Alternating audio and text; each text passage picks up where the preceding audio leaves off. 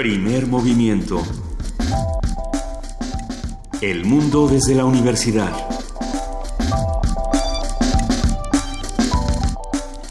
Siete de la mañana con cinco minutos. Estamos en primer movimiento. Hoy es. ¿Qué es? Jueves 5 de enero.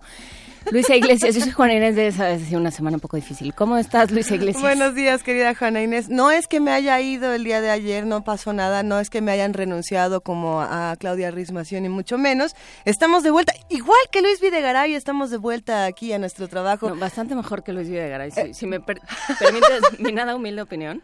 Pues, pues es un asunto muy complicado lo que está ocurriendo en nuestro país, sin duda, querida Juana Inés, sobre todo cuando se, escucha en diferentes medios de comunicación eh, la misma leyenda, y es que parece que la clase política en nuestro país es todóloga, todo lo saben, todo lo pueden hacer, puede ser eh, secretario de Hacienda y al otro día secretario de Relaciones Exteriores y al otro día de Salud y de lo que sea. No, el nuevo canciller eh, Luis Videgaray ya dijo que no sabe mucho, pero que está dispuesto a aprender de todos los que quieran. Ah, bueno. Fíjate. Ah, pues muchísimas gracias por querer aprender. Lo cual llega en un muy mal momento, ¿no? En un momento en el que todo el mundo está muy enojado, en el que todo el mundo está muy crispado, en el que eh, circulan un montón de rumores eh, sobre, sobre actos de violencia, sobre actos de vandalismo y yo creo que lo que hay que hacer es serenarse un poco, aunque nos cueste trabajo. Pues serenarse un poco y más allá de la obviedad de evidentemente no transmitir mensajes que no tengan una fuente prudente o que no tengan un espacio, eh, digamos, real dentro de las noticias para no, para no estar regando rumores y, y, alertando de más a las personas, sí creo que queda una responsabilidad importante dentro de los que comunicamos cosas o una responsabilidad muy fuerte para los que tenemos un micrófono enfrente del, del que sea, de no estar dando opiniones brutales en tiempos tan difíciles. Eh, estábamos platicando fuera del aire precisamente de cuántas opiniones tan contrastadas, pero sobre todo tan agresivas y tan violentas para tiempos como estas se escucharon el día de ayer en radio, en televisión, en redes sociales y, creo, y esto sí lo digo de a manera personal, que un meme, que una opinión no nos va a ayudar en este momento a cambiar las cosas como una acción y sobre todo una acción comunitaria, ¿no? que creo que es algo que tendríamos que estar retomando y que el día de ayer lo platicaron maravillosamente en su mesa del día. El día de ayer lo platicamos con Enrique Cárdenas y con Francisco Rodríguez. Hablamos sobre, pues, cómo de esto solo nos puede nos puede sacar la solidaridad y la preocupación por el bienestar del otro. Lo seguiremos platicando porque, bueno, esa es nuestra nuestra línea de trabajo, por lo menos. El día de hoy vamos a contribuir un poco con esto. Vamos a hablar sobre un tema que, que ayer salió y que ha estado y que sale constantemente en este programa porque es una inquietud que tenemos, que es ¿los libros curan? Y cómo curan. O sea, si te agarran a, librazos. no, no, no te curas, no, al contrario. No, pero pensaba en, un, hay una colección de ensayos y de entrevistas más bien que se llama Todo lo que sé lo aprendí de un libro para niños, que es una, una serie de entrevistas que hace una editora estadounidense llamada Anita Silvi y va buscando a diferentes personajes eh, del mundo de la política, del mundo de la academia, de... Eh, del mundo del arte, etcétera, y les pregunta cuál fue el libro que te marcó y, casi siempre puede uno regresar a sus primeras lecturas. Entonces pensar que los libros no cambian realidades, pues pues es, es eh, de pronto cerrarse a las a infinitas posibilidades. Platicaremos con Monique Cepeda, ella es psicoterapeuta de niños, adolescentes y adultos y además es una es escritora de uno de mis libros favoritos que se llama Tigre Callado escribe poesía. Es justo el que estaba buscando. Maravillosamente ilustrado por eh, por Julián Cicero y lo que hace es un es un niño sentadito, un niño callado, ¿no? silencioso como los tigres y que de pronto empieza a pensar en otras palabras, empieza a jugar con las palabras y empieza sí a escribir su propia, su propia poesía. Hablaremos con Monique Cepeda sobre la capacidad de los libros para curar. Vamos a contar también con la participación de la Dirección General de Divulgación de la Ciencia. Hablaremos, como lo hacemos cada semana, con José Franco, su titular, que habla sobre lo que tuvimos en cuestiones de ciencia en el 2016 y sobre otros temas que esperemos les interesen tanto como nosotros. Por supuesto, nuestra nota nacional, Videgaray, el nuevo canciller, que implica que, ¿Qué nos dice? ¿Cómo, el no tan nuevo canciller? ¿Cómo leemos esta decisión? Ayer, hace un par de días, Jorge Castañeda eh, blasfemaba y, pegaba de alaridos, porque no hay otra manera de, de, decirlo, eh, la radio diciendo que estas eran unas decisiones que estaban mal tomadas, que cómo era posible. Habría que preguntarle, hablaremos, no a él, pero habrá que preguntarle al doctor Alejandro Díaz, profesor de la Escuela de Gobierno y Transformación Pública del Tecnológico de Monterrey, él cuando, cuando salió Videgaray hizo un análisis muy interesante. Bueno, a ver qué opina ahora de que, de que regrese. Sucede que cuando uno se enferma, eh, las noticias se sienten aún más, más espeluznantes de lo que son, porque la fiebre y demás. Sí son espeluznantes. Eh, el día de ayer, precisamente, estas dos noticias, la de Videgaray y la que vamos a tener en nuestra nota internacional, a mí me helaron un poco el pellejo y esta es la de qué fue con Ford, qué fue lo que pasó con Ford. ¿Y qué se fue con Ford? ¿Qué se va con Ford? ¿Qué se va a ir más adelante? Además de lo... Es que es un tema delicadísimo esto, esto de Ford y lo que está ocurriendo en nuestro país y en Estados Unidos. Así que vamos a platicar de nuevo con Francisco Rodríguez es miembro del Observatorio Económico de la Universidad Autónoma Metropolitana Unidad Azcapotzalco. En nuestra mesa Mundos Posibles ya regresa en vivo el doctor Betancourt. Vamos a hablar sobre, como, como él suele hacer año, en cada año nuevo que, que hemos compartido, retomar los discursos de Año Nuevo de los diferentes líderes ah, políticos y decir que, para dónde van. Él dice, las potencias expresan sus deseos de intensos reacomodos geopolíticos. Hemos estado hablando de cómo ya las cosas no son como eran, ya, ya no ya no se puede hablar de buenos y malos, ni de ejes, ni de polos, ni de nada. Vamos, vamos a ver ahora con qué, con qué herramientas vamos a ver el mundo. Platicaremos con el doctor Alberto Betancourt, él es doctor en Historia, profesor de la Facultad de Filosofía y Letras de la UNAM coordinador del Observatorio del G20 de la misma facultad y es Alberto Betancourt, el de los jueves. A mí me interesa muchísimo saber, por ejemplo, qué, diría Teresa May a partir del 2017, que vamos a ver muchos cambios con esto del Brexit. No, bueno, Teresa May ya yo creo que lo único que quiere es que deje de lloverle porque ya le renunció Iván Rogers, el... Sir, Ivan Rogers, el que estaba a cargo del, de negociar el Brexit en, en Bruselas, era el embajador ante Bruselas, y dijo, esto es un tiradero, ¿no? Esto no se va a resolver como lo quieren resolver y yo ya me voy. Y, así se lo van a seguir yendo y el problema es qué va a pasar entonces con todo este asunto del Brexit. Como qué va a pasar con el resto del mundo, los invitamos a que se queden con nosotros de 7 a 10 de la mañana aquí en el 860 de AM, en el 96.1 de FM y en www.radionam.unam.mx. Y tenemos notas de la universidad. Esta esperemos que les interese tanto como a nosotros. Las quemaduras mal atendidas pueden desarrollar fuertes infecciones para contrarrestar esas secuelas. Estudiantes de ciencias agroeconómicas de la Escuela Nacional de Estudios Superiores León de la UNAM desarrollaron el prototipo de un bioparche es real, un bioparche, que ayuda a detectar y combatir las bacterias que se producen en las quemaduras. Nuestra compañera Virginia Sánchez tiene los detalles. Una secuela común en las quemaduras mal atendidas en alguna parte del cuerpo son las infecciones que se desarrollan, las cuales pueden causar molestias y derivar en un tratamiento muy doloroso. La tasa promedio de quemaduras en México es de 107.26 casos por cada 100.000 habitantes. Desde hace un quinquenio, la tendencia ronda alrededor de 113.500 pacientes. Para atender esta situación, Jessica Aguilar y Laura Gaitán, estudiantes de la carrera de Ciencias Agrogenómicas de la Escuela Nacional de Estudios Superiores León de la UNAM, desarrollaron el prototipo de un bioparche que ayuda a detectar y combatir las bacterias comunes que se producen en las quemaduras, de una forma menos dolorosa.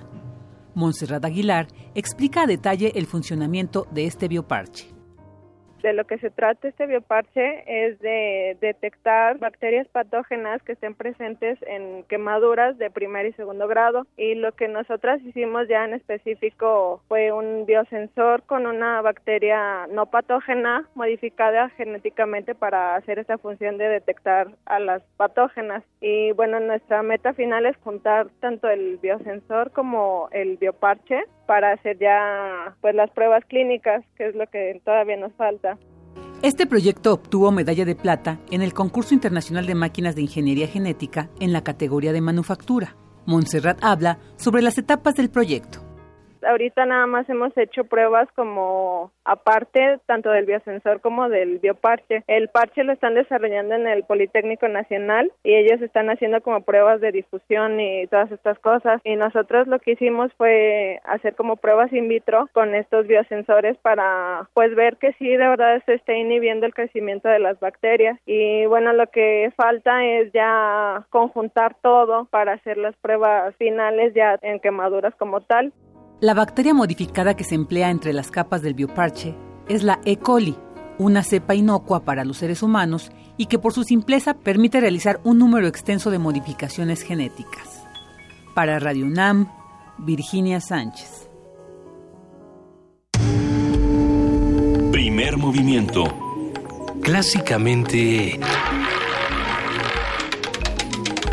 Universitario. Son las 7 de la mañana con 15 minutos. Seguimos aquí discutiendo fuera del aire de la importancia de dar la información correcta en tiempos como estos, porque precisamente recibimos un tuit hace, hace, unos, hace unos minutos que decía, es de Pedro Lucio, y dice, se puede hacer algo más y es eh, estar informado. Y no podríamos estar más de acuerdo. De hecho, el, principio para que podamos entre todos hacer comunidad, para que podamos articular nuestras acciones de manera distinta, es la información. Eh, una ciudad informada, un lugar informado siempre tendrá una virtud. ¿No? Y eso es importantísimo. Y con, con elementos para leer la realidad y entre esos elementos también están los idiomas distintos y las formas distintas de ver el mundo y de verlo igual. ¿Qué estás planeando, Juana Inés? Ya, ya, cuando empiezas a hacer ese calgo estás planeando. No, yo no. Fue eh, Frida Saldívar que se encontró una serie de canciones infantiles en finés. ¿Qué estás planeando, Frida Saldívar? A ver, ¿y esta, ¿y esta cómo se llama? Pues mira, se llama Rachton Mina Rat, Ratzastan. Mi finés está un poco... Este, Rachton Mina Ratzan... ¿Qué? Ratzastan. Ajá. De Soy la Sariola. Y, y eh, nos dice el internet, y ni modo le tendremos que creer, a menos de que alguien sepa finés y nos pueda decir, me paseo. Dice que quiere decir me paseo. Esas 18 mil palabras quieren decir me por paseo. Por ahí voy, por ahí les voy. A lo mejor quiere decir eso, a lo mejor es la primera, este, la primera línea del libro rojo de Mao. No lo sabemos bien, pero bueno, la canción nos gustó. y vamos a escuchar a Si usted sabe quién es, sáquenos de nuestro error.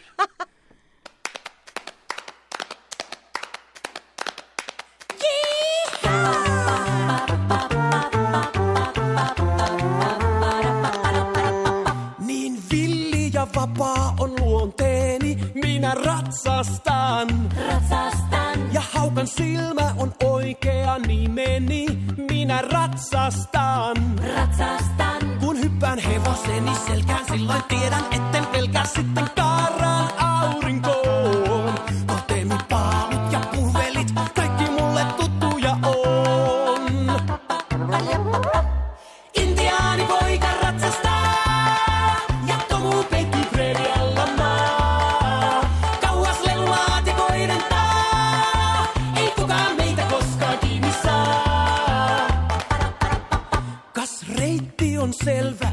Menoksi minä ratsastan. Ratsastan!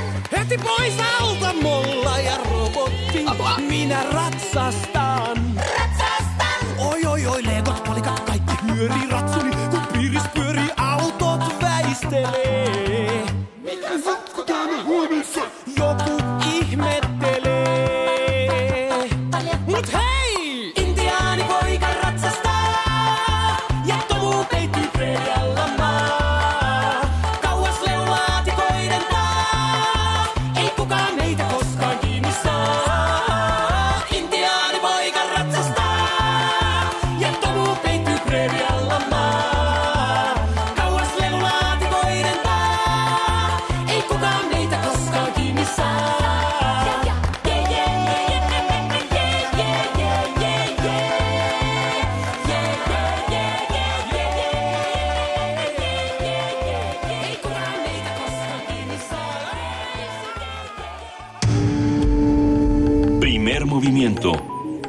Clásicamente...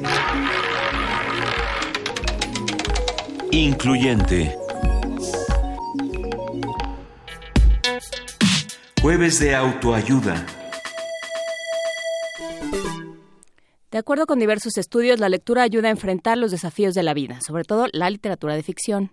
Se ha comprobado que leer agudiza el pensamiento analítico y puede ayudar con la socialización. La biblioterapia se define como la lectura dirigida y su discusión en grupo, que favorece la interacción entre personas permitiéndoles de esta manera expresar sentimientos, miedos, angustias y ansiedades. Con este método se puede lograr una catarsis, ya que leer conduce a la reflexión, evoca la idea de libertad y permite atribuir al texto más de un sentido por lo que es posible que el lector abra sus perspectivas. Y vamos a tener una conversación sobre la capacidad terapéutica y didáctica de la palabra y la imagen con Monique Cepeda, psicoterapeuta de niños, adolescentes y adultos, escritora, autora de más de 20 libros para niños, padres y maestros. Y como ustedes lo escucharon este, en, este, en esta entrada del programa, nos encanta todo lo que hace. Querida Monique, buenos días, ¿cómo estás? Hola, buenos días, contentísima de escucharlas a ustedes. A ver, cuéntanos, Monique, buenos días. Eh, ¿Los libros curan? Ay, yo digo que sí. ¿Cómo? Eh, ay, yo, yo estoy convencida de que sí curan, de que nos prestan eh, a veces un refugio donde volvernos a rearmar o reconstruir cuando estamos medio dolidos, eh, nos prestan palabras, nos permiten probarnos las vidas de otras personas que a lo mejor están muy lejos de nuestra realidad. Así que pienso que efectivamente es un universo eh, donde sí nos podemos beneficiar y, y, y sanar. Pero quiero ser muy clara, ¿eh? Ojo, la literatura no es un remedio que se aplique como para corregir niños, que si tengo un niño miedoso o mentiroso, entonces dime qué libro le aplico, ¿no? Este quiero ser clarísima que no funciona así. Más bien la literatura para niños y para todos, ¿eh? es un es un espejo extraño y enigmático donde no sabemos quién va a ver qué cosa.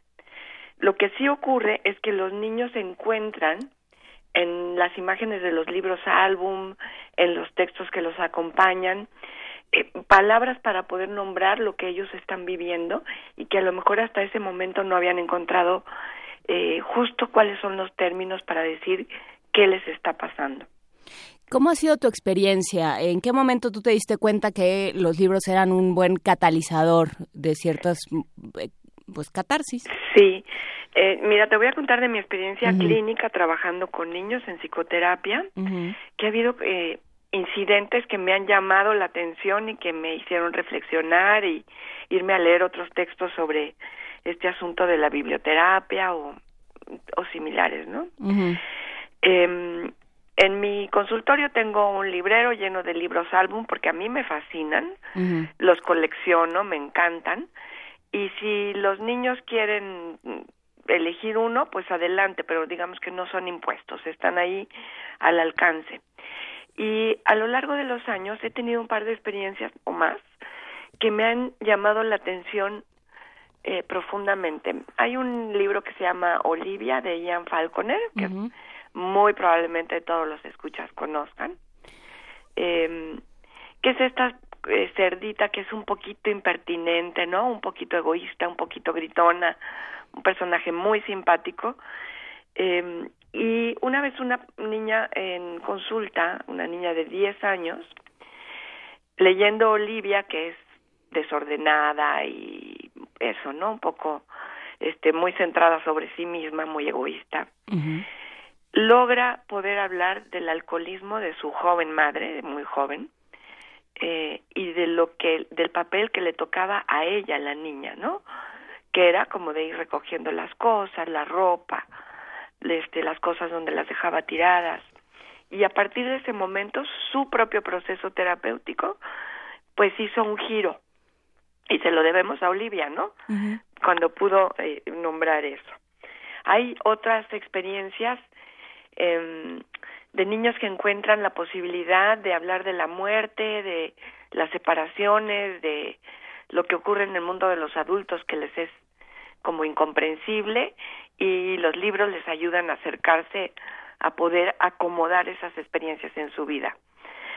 Hay otros, hay unos álbumes que sirven para decir no y creo que decir no es fundamental eh, en esta vida, ¿no?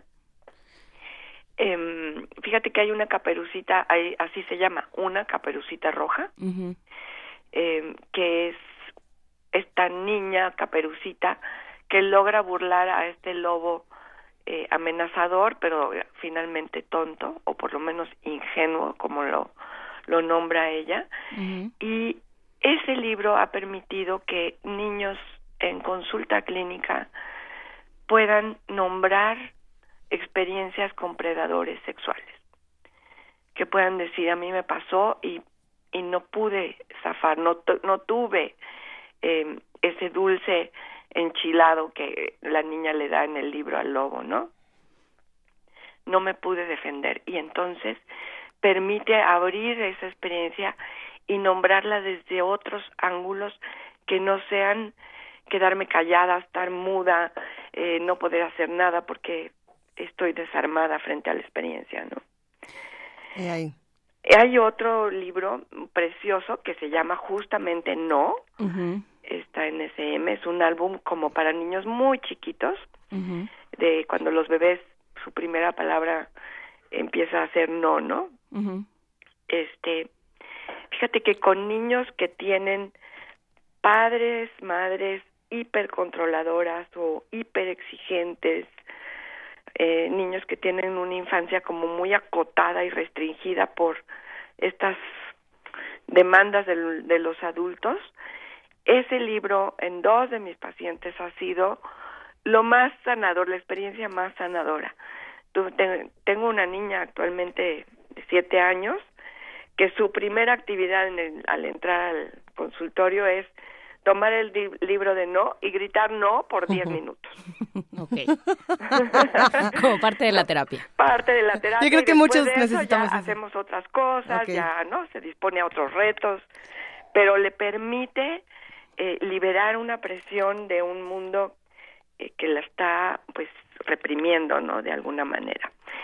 Y así podría yo seguir contándote mil, mil de experiencias con niños y con álbums que pues me producen eh, este convencimiento de que no hay mejor refugio y remedio para las penas que un, libro, ¿no? Y yo me quedo pensando, Monique, y eh, te lo pregunto, tengo la impresión de que la biblioterapia tiene una relación también muy estrecha con, con el proceso creativo, con la escritura misma. Es decir, yo, yo, yo niña, niño, leo y a partir de eso también empiezo a crear mis propias historias. Es, decir, la empatía que, que a lo mejor yo recibo de los otros mundos, yo la puedo también empezar a crear, ¿no? Absolutamente, tienes toda la razón. Les da herramientas y los libera. Dice, si esta este personaje puede decir esas cosas, entonces yo también puedo hacer algo similar. Y generalmente después de la lectura de un álbum, generalmente, si es que el niño quiere participar en ello, eh, hacemos o una historia o un dibujo o una versión de lo que acaba de leer. Y entonces sí, claro, se promueve la creatividad, pero la creatividad dentro de la propia vida, ¿no?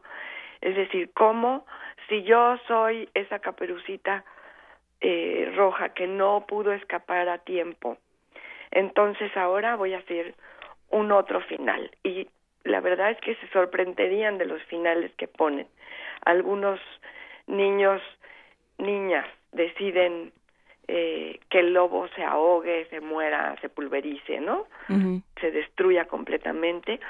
Otros pacientes deciden pues tengo un niño que dibujó una jaula de mil barrotes. Y nos tomó muchísimo trabajo recortar cada uno de los barrotes para poder encerrar al cuento en, en esa jaula de papel, ¿no?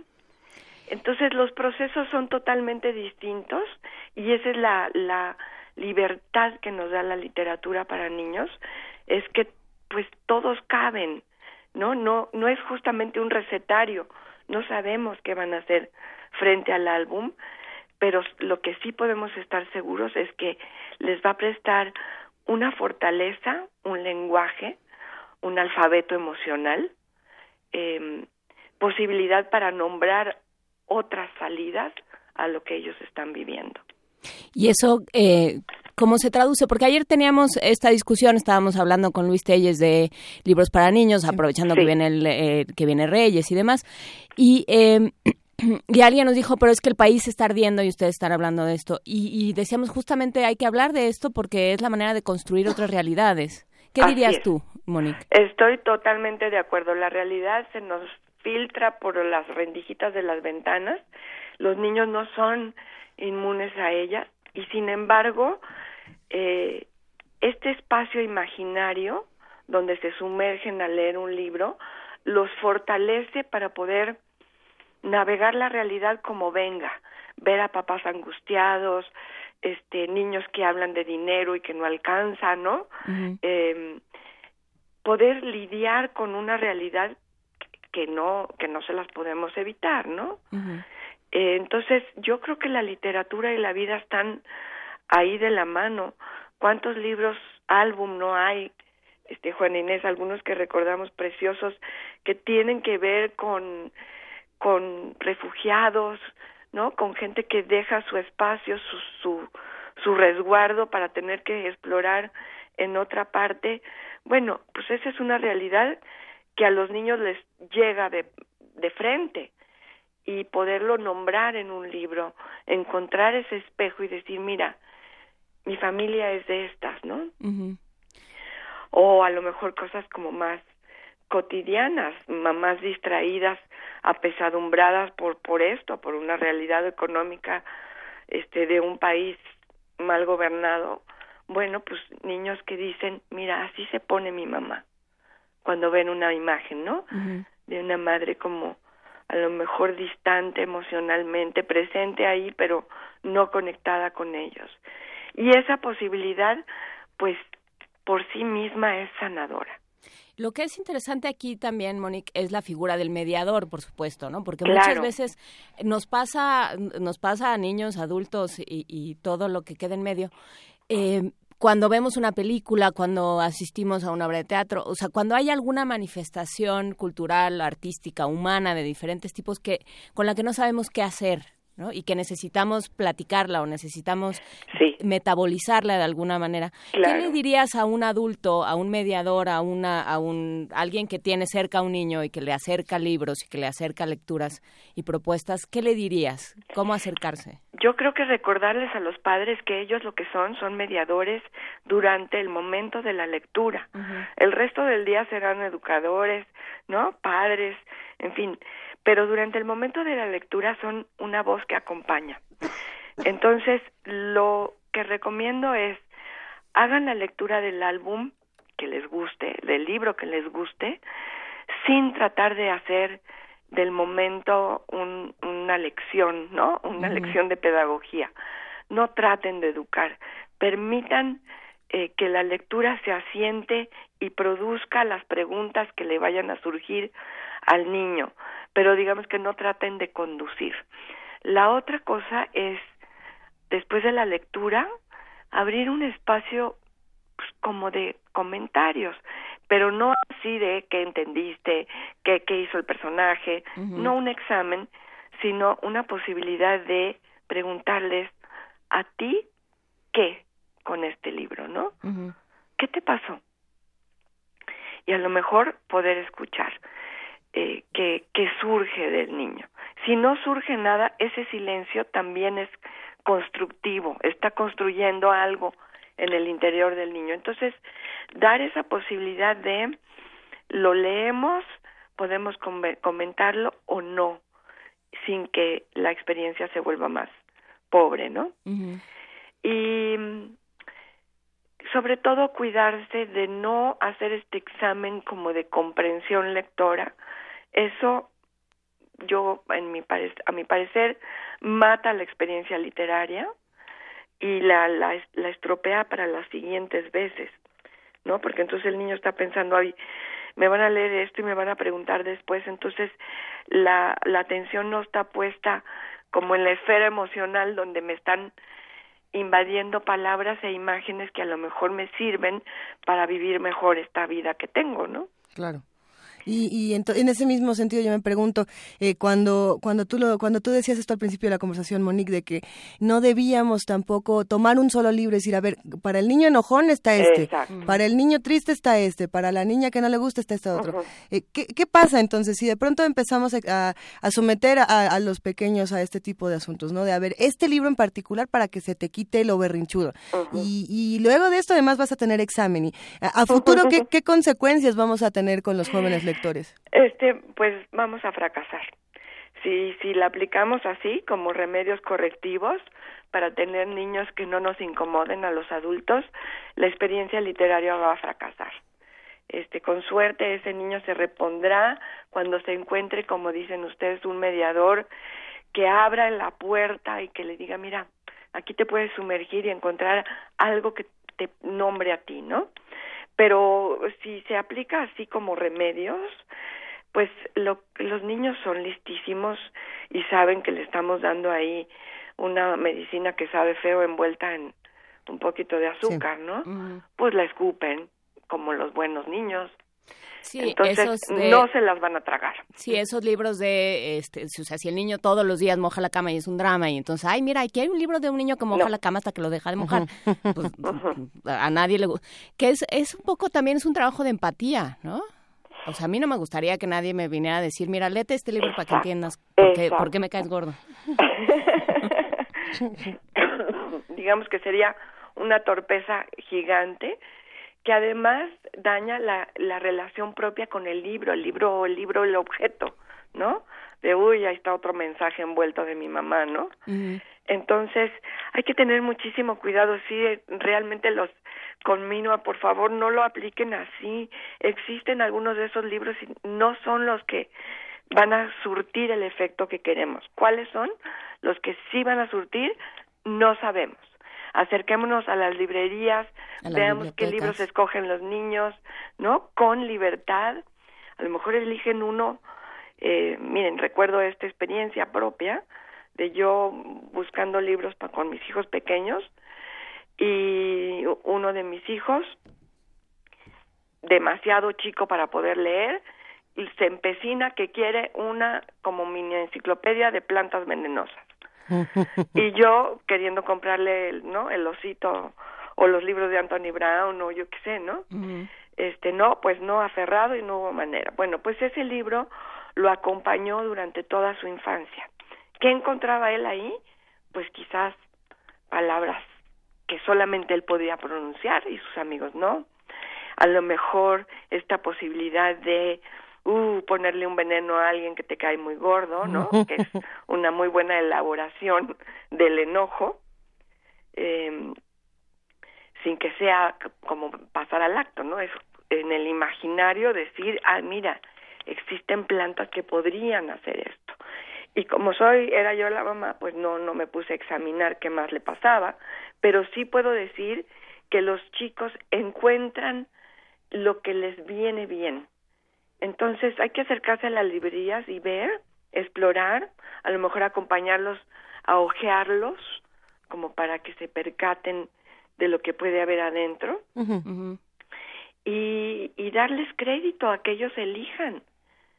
También nos ayuda mucho cuando en la escuela hay una biblioteca y ahí logran encontrar el libro que les hace clic, ¿no? Sí, o cuando están cerca de una sala de lectura o de, o sea, no hablamos de bibliotecas públicas porque desgraciadamente tenemos muy pocas, ¿no? Esto se soluciona, el trabajo que se han hecho en bibliotecas de barrio que, que, que trabaja Michel Petit y otros autores eh, son impresionantes. Aquí, desgraciadamente, y es algo por lo que tenemos que pelear todos los días, no hay tantas bibliotecas, hay salas de lectura, es un programa que esperemos que todavía no descubra bien a bien la Secretaría de Educación porque va a acabar. No vayan a creer no, no hay que, hay que tenerlo nada más entre nosotros, que es el de salas de lectura, que es un alguien, un voluntario que, esto es, eh, depende de la Secretaría de Cultura, hay un voluntario que dice yo pongo mi casa, mi taller mecánico, mi biblioteca, mi centro comunitario, le dan un acervo y se convierte en una pequeña biblioteca donde los libros están al centro y los lectores se sientan alrededor y, y comentan experiencias de lectura. Sí, que me parece la experiencia más enriquecedora, eh, nutritiva de lo que está ocurriendo ahorita en nuestro país en términos de literatura y niños. Porque mm, justamente ahí hay mediadores, no hay educadores, ¿no? No hay gente con una agenda de ahora vamos a encarrilar a estos niños para aquí y para allá. Hay una experiencia de libertad, eh, de encuentro con, con los libros. Sí, este, y, sí hay, y no solo niños, a mí me ha tocado ver desde mujeres en la Sierra de Veracruz que lo que están, que están utilizando los libros para regresarles a los, a los jóvenes, a esos jóvenes que ya no tuvieron el zapoteco, me parece que era, como lengua materna, regresárselos un poco. Era Son experiencias interesantes. O sea, cada quien cada comunidad hace con los libros lo que necesita. Exactamente, y esa es la, la libertad, por eso es una experiencia tan rica. Hay quienes, o sea, tú hablas de estas mujeres que quieren volver a transmitir la lengua en, propia a, a los hijos que a lo mejor crecieron queriéndose aculturar a otra cosa, ¿no? También hay experiencias de, eh, nos lo narra Michelle Petit, ¿no? De adolescentes que se acercan a libros para bebés porque ellos no tuvieron ese esa posibilidad y que están encontrando algún ingrediente que les nutre y que permite una convivencia pacífica eh, con una comunidad donde a lo mejor hay niños más pequeños, adultos, ¿no? Compartiendo lenguaje e imágenes. Entonces, lo que ocurre alrededor de un libro es gigantesco, siempre y cuando nos mantengamos como fuera de la de la intención de conducirlo como si fuera eh, pues algo que nos va a rendir fruto el fruto que específicamente queremos. ¿no? Y compartiendo también nociones de mundo, porque yo pienso, por ejemplo, en toda una generación que se formó, que formó su idea de patria con Corazón Diario de un Niño, por ejemplo, y su idea y su educación sentimental, como diría el siempre llorado Benito Taibo, este, que, que se formaron emocional y patrióticamente con Corazón Diario de un Niño, y que luego lo que hacen es tratárselo de pasar a los niños porque es, es una parte de mí, Sí. Eso que hacemos con determinados libros y con determinados discursos es que esto, esto a mí me enseñó tantas cosas, quiero que tú lo tengas. Eso también es importante. No sí, porque une mundos, como dices, este permite compartir este contexto emocional. A veces no tiene éxito esa empresa, ¿no? Porque este pues no no ha faltado quien me diga, "Ay, mamá, qué cursi eres." Este no esto no es para mí, ¿no? Eh, pero lo que sí es que sin duda la, la literatura compartida genera empatía, genera inclusión, permite eso, una convivencia mucho más civilizada, ¿no? Donde pues a lo mejor hay este niños a los que no todo les sale bien y habrá alguno que sí todo les sale bien como mi primo, pero yo soy de los de este libro, ¿no? Sí y entonces todos podemos convivir porque todos tienen un lugar, una imagen, una representación, no una posibilidad de ser nombrados. No es que los que no no nos salen bien las cosas entonces ni aparecemos, ¿no? Pues entonces sí convencidísima de que la literatura es este magnífico mar donde nos podemos echar un clavado y quién sabe con que salgamos de ahí. Oye, Monique, ¿y realmente existen libros prohibidos o no hay tales? Eh, porque hay, quienes dicen, no, es que toda la libertad absoluta para leer lo que uno quiera y, formar su personalidad, pero hay por ahí algunos libros que sí se dice, bueno, es que quién sabe si esto a lo mejor para cierta edad o a lo mejor eh, está muy raro este libro, no lo sé, me, me gustaría preguntártelo. Fíjate que no tengo una respuesta así contundente. Te puedo decir que hay libros que los niños abandonan cuando no están listos para el, para el libro. Eh, creo que no hay, para mi gusto, no hay libros que les hagan daño. Por ejemplo, te voy a decir la, la experiencia de una mamá frente a un libro que habla de la muerte, es un álbum para niños precioso, ¿no? El pato y la muerte. Ah, que es durísimo, precioso, bellísimo, este, es implacable, ¿no? Eh, la mamá tenía muchísimo más susto del libro que el niño. Ellos habían tenido una pérdida familiar y el niño se acercó al libro, lo ojeó, no encontró exactamente lo que necesitaba para nombrar y lo dejó.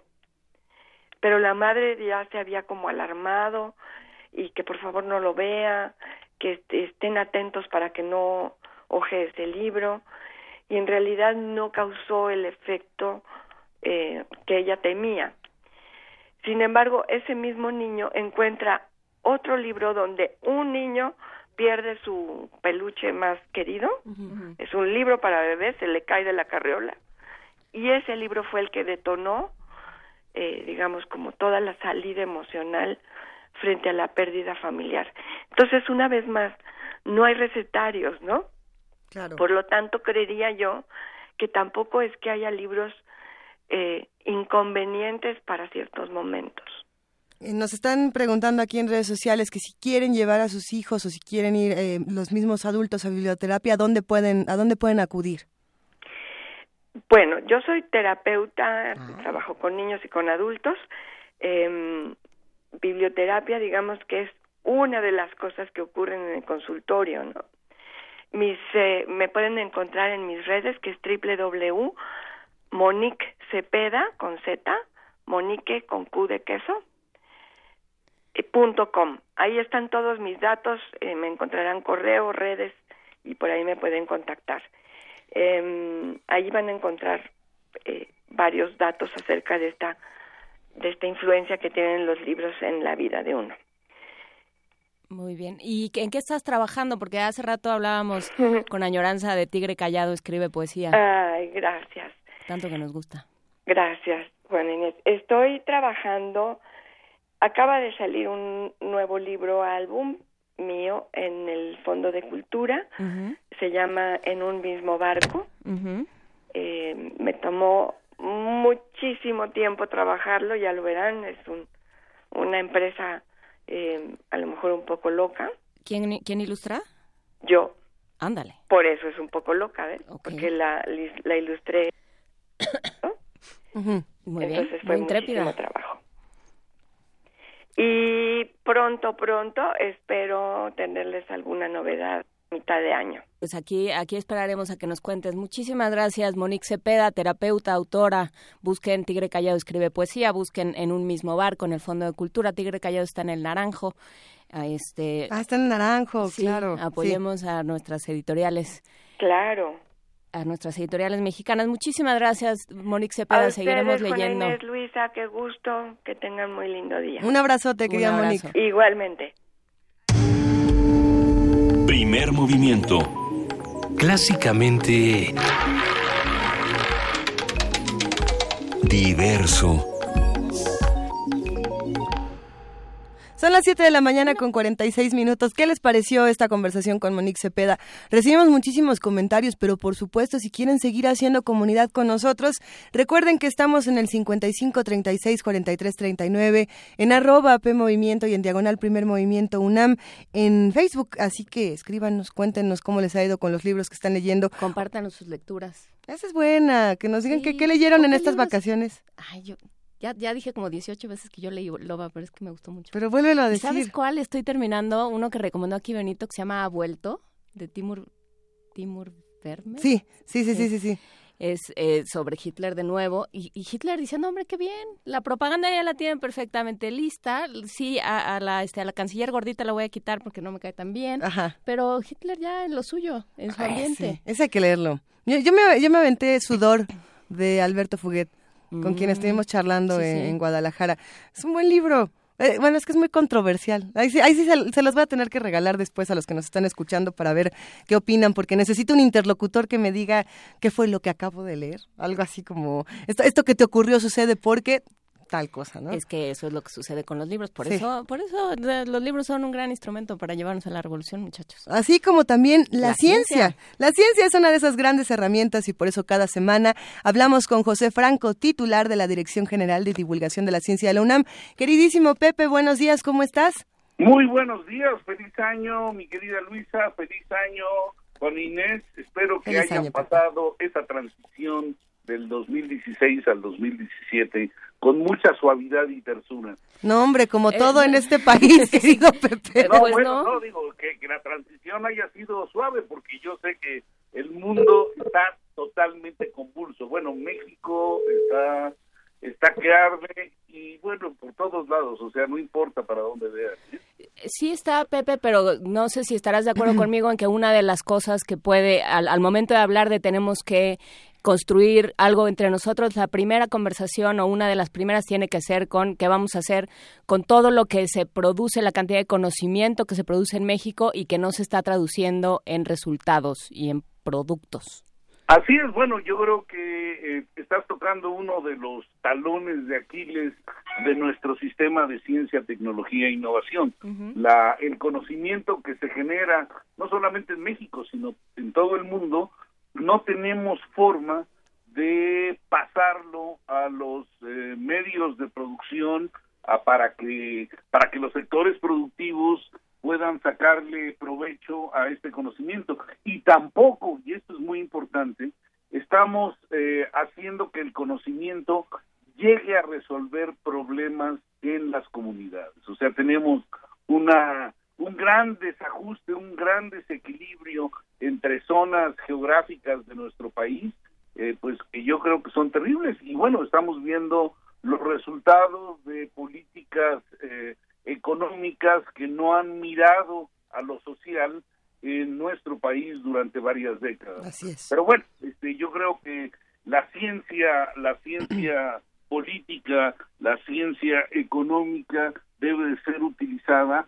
justamente para ayudarnos a dirigir el barco fuera del atolladero, que, que bueno, estamos eh, ante una situación en este momento eh, con una crisis, con un brote de crisis social muy, muy fuerte y lo que nos espera después del 20 de, enero, pues yo creo que va a hacer que todo esto se exacerbe aún más, ¿no? Pero bueno, hay, hay muchas cosas buenas que decir del 2016 en términos de ciencia y tecnología. ¿Qué les parece que por lo pronto nos enfocamos en eso y, y dentro de un momento regresamos a ver qué implicaría todo esto para el futuro? A ver. Adelante. Ande, a ver, a ver. A ver, a ver. A ver, a ver, a ver, a ver.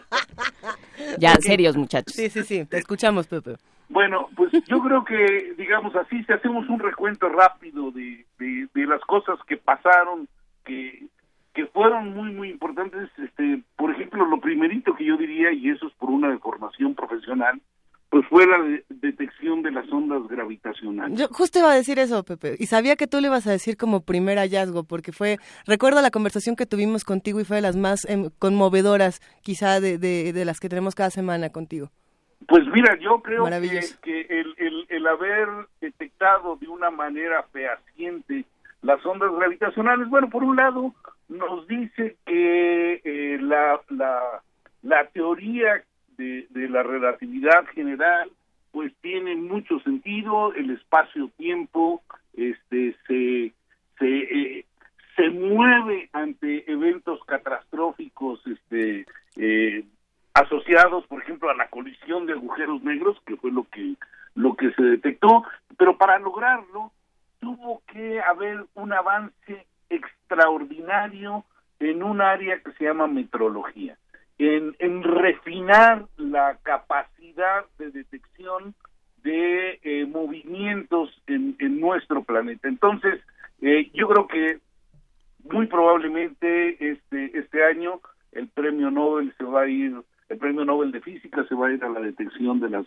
de las ondas gravitacionales y yo creo que tendremos oportunidad de hablar a lo largo del año sobre las implicaciones de esto. Otro Eso. tema que es este que, que llamó mucho la atención, yo no lo considero tan importante, A pero ver. llamó muchísimo la atención fue la el encuentro de un exoplaneta en la estrella más cercana a nosotros, Sí. un planeta en próxima Centauri que pues este se, se especula que es muy parecido a la Tierra, pero bueno, pues esto es una especulación, simple y sencillamente se descubrió un planeta eh, en, en una zona eh, que podría albergar vida en Próxima Centauri, pero eso no quiere decir ni que tenga atmósfera, ni que tenga agua, y mucho menos que tenga vida. Entonces, Oye, Pepe, pero en, Sí. en ese sentido, por ejemplo, a principios de 2016 se descubrió también la existencia del planeta 9 y el planeta 9 tenía como cualidades quizá más eh, renovadoras o revolucionarias de este planeta gigantesco que no se puede ver y que solo se puede percibir por el movimiento de los otros eh, astros alrededor de él. Me parecía fascinante, quizá más que el de Próxima Centauri. ¿O tú qué opinas? Pues mira, el, digamos ahí yo lo que veo y también lo iba a mencionar, pero más que más que detección de este de este posible noveno planeta, digamos las indicaciones que hay, o sea los las este, desviaciones que hay so- en, en las órbitas de algunos objetos alejados Eso. del Sol, se, se- podrían explicarse con la presencia de un planeta, pero esto no lo llamaría yo una detección, sino simplemente Ah. existe la sospecha, es una buena sospecha, de que pueda haber un planeta por ahí, pero no, digamos, habría que, que tener alguna evidencia un poco más fuerte que, que la simple sospecha, ¿no? Claro. ¿Ok? Entonces, bueno, pero, pero tiene toda la razón. O sea, el, el que se obtenga o el que se pueda eh, encontrar un, planeta nuevo en nuestro sistema solar, efectivamente sería muchísimo más importante que el, tener un planeta en Próxima Centauri, que quién sabe qué características vaya a tener ese planeta de Próxima Centauri, ¿no? Otro otro tema que, que seguramente también ustedes ya están pensando es en, en los desarrollos que ha habido en computación. Yo creo que eh, en este momento estamos viendo un, un, digamos, un despegue fuertísimo en las capacidades de cómputo en el planeta. Y estas capacidades de cómputo vienen por dos lados. Por un lado está, ¿se acuerdan ustedes cuando Gary Kasparov perdió contra una supercomputadora que se llamaba Deep Blue de IBM? Sí, claro. De eso, digamos, eso fue un hito importantísimo en, en, cómputo porque por primera vez se, se, desarrollaron eh, sistemas eh, eh, de, de, o sea, programas de computadora que aprendían y a partir de ese aprendizaje podían responder a los retos que se le ponían enfrente. Y digamos, este, este fue un hito importantísimo. Entonces, en este momento, no solamente ya le ganaron a los campeones de, ajedrez, sino también a los campeones de Go. Para todos aquellos que no sepan lo que es un juego de Go, es un juego, es un juego de mesa de origen chino, milenario que se juega con piedras blancas y negras, que, que, que es fascinante porque es complicadísimo y las opciones de, de juego son muchísimo más complejas que en el caso del ajedrez. Sí, que ahí lo que plantea es qué pasa con la inteligencia artificial. Ya hoy estaba oyendo una nota de una propuesta para eh, hacer un sistema de, de, salud, digamos un sistema de atención de salud que funcione con el teléfono, que le llamas y de acuerdo con los síntomas te va te va diciendo, vayas al doctor, tómese no sé qué, espérese tantito, ¿no? Pero ya nunca interactúas con un humano, todo es a través de las, las posibilidades que registra y que y que computa una, la inteligencia artificial. Y es que ahí, Juana Inés, eh, Pepe, creo que estaríamos hablando del diseño diferente de aplicaciones que se están realizando. Por ejemplo, en marzo, como, como bien mencionaban, la búsqueda, la búsqueda más importante de Google fue computadora le gana, gana Go. ¿No? Esa fue la búsqueda más importante. Y cuando uno se ponía a investigar sobre el programa que precisamente realiza Google de Deep Learning, eh, quedaban muchas dudas, ¿no? De, ¿y esta tecnología cómo se va a usar en el futuro? Si esta computadora ya puede hacer movimientos que ningún humano puede hacer, ¿qué, qué se le puede enseñar o qué se le puede atribuir nuevo a una tecnología? ¿Cosas médicas? ¿Cosas lúdicas? ¿Qué puede ser, Pepe? Ya para que comencemos. Bueno, pues yo creo que las dos están tocando el tema, el tema fundamental para el futuro o sea, la, eh, eh, digamos, el, eh, el software inteligente, el software cognitivo, es un software que en este momento ya se está utilizando para muchas cosas, como decía Juan Inés, para hacer preanálisis médico. De hecho, bueno, yo no sé si, si ya exista en este momento algún sistema en donde pueda hacer, digamos, un diagnóstico general, pero lo que sí sabemos es que este mismo programa que se utilizó para, para el juego de ajedrez y para, para el juego de Go, se ha utilizado para hacer prediagnósticos para cáncer, para algunos tipos de cáncer, y son muy, muy eficientes. O sea, en, en este momento ya hay eh, sistemas en donde tú le das tus síntomas y la computadora te dice cuáles son las, eh, las eh, opciones eh, que, que, tiene el médico para llegar a un diagnóstico eh, claro. Entonces, si hace falta más información y, y, e incluso te puede decir cuáles podrían ser, digamos, algunas maneras de atender eh, la problemática que tienes. Pero eso tiene que hacerse de la mano de un médico, no se puede hacer únicamente por la computadora, pero por allá vamos. Y eso es una aplicación en medicina pero hay aplicaciones en lo que ustedes quieran. Imagínense, pensando en voz alta, eh, digamos, todas las leyes que hay en nuestro país o en cualquier lugar del mundo y las necesidades que tenemos de un, un consejo legal por, eh, digamos, abogados.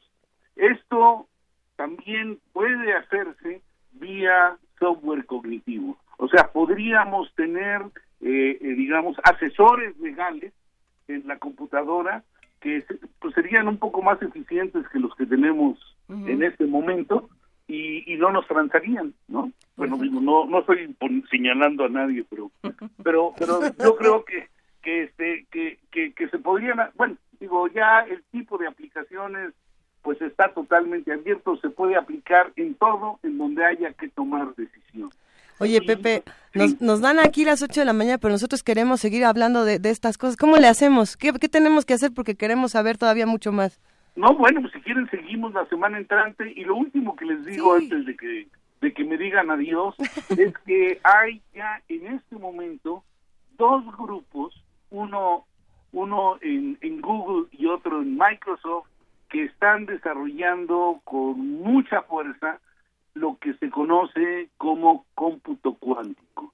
Y probablemente ahí vamos a tener otra otra gran sorpresa en, en quizá en los próximos meses o en los próximos años, en donde la capacidad de cómputo de estas computadoras del futuro, que serían computadoras cuánticas, este, harían cosas que en este momento no se pueden hacer. Pero seguimos platicando la semana entrante, mi querida Luisa, mi querida Juan Inés. Eso. Claro que sí, seguiremos platicando. Muchísimas gracias, Pepe Franco. Un gran abrazo y que empecemos este año con ciencia, con conciencia y con la seguridad de que este país es mejor de lo que creemos y puede ser mejor todavía de lo que creemos.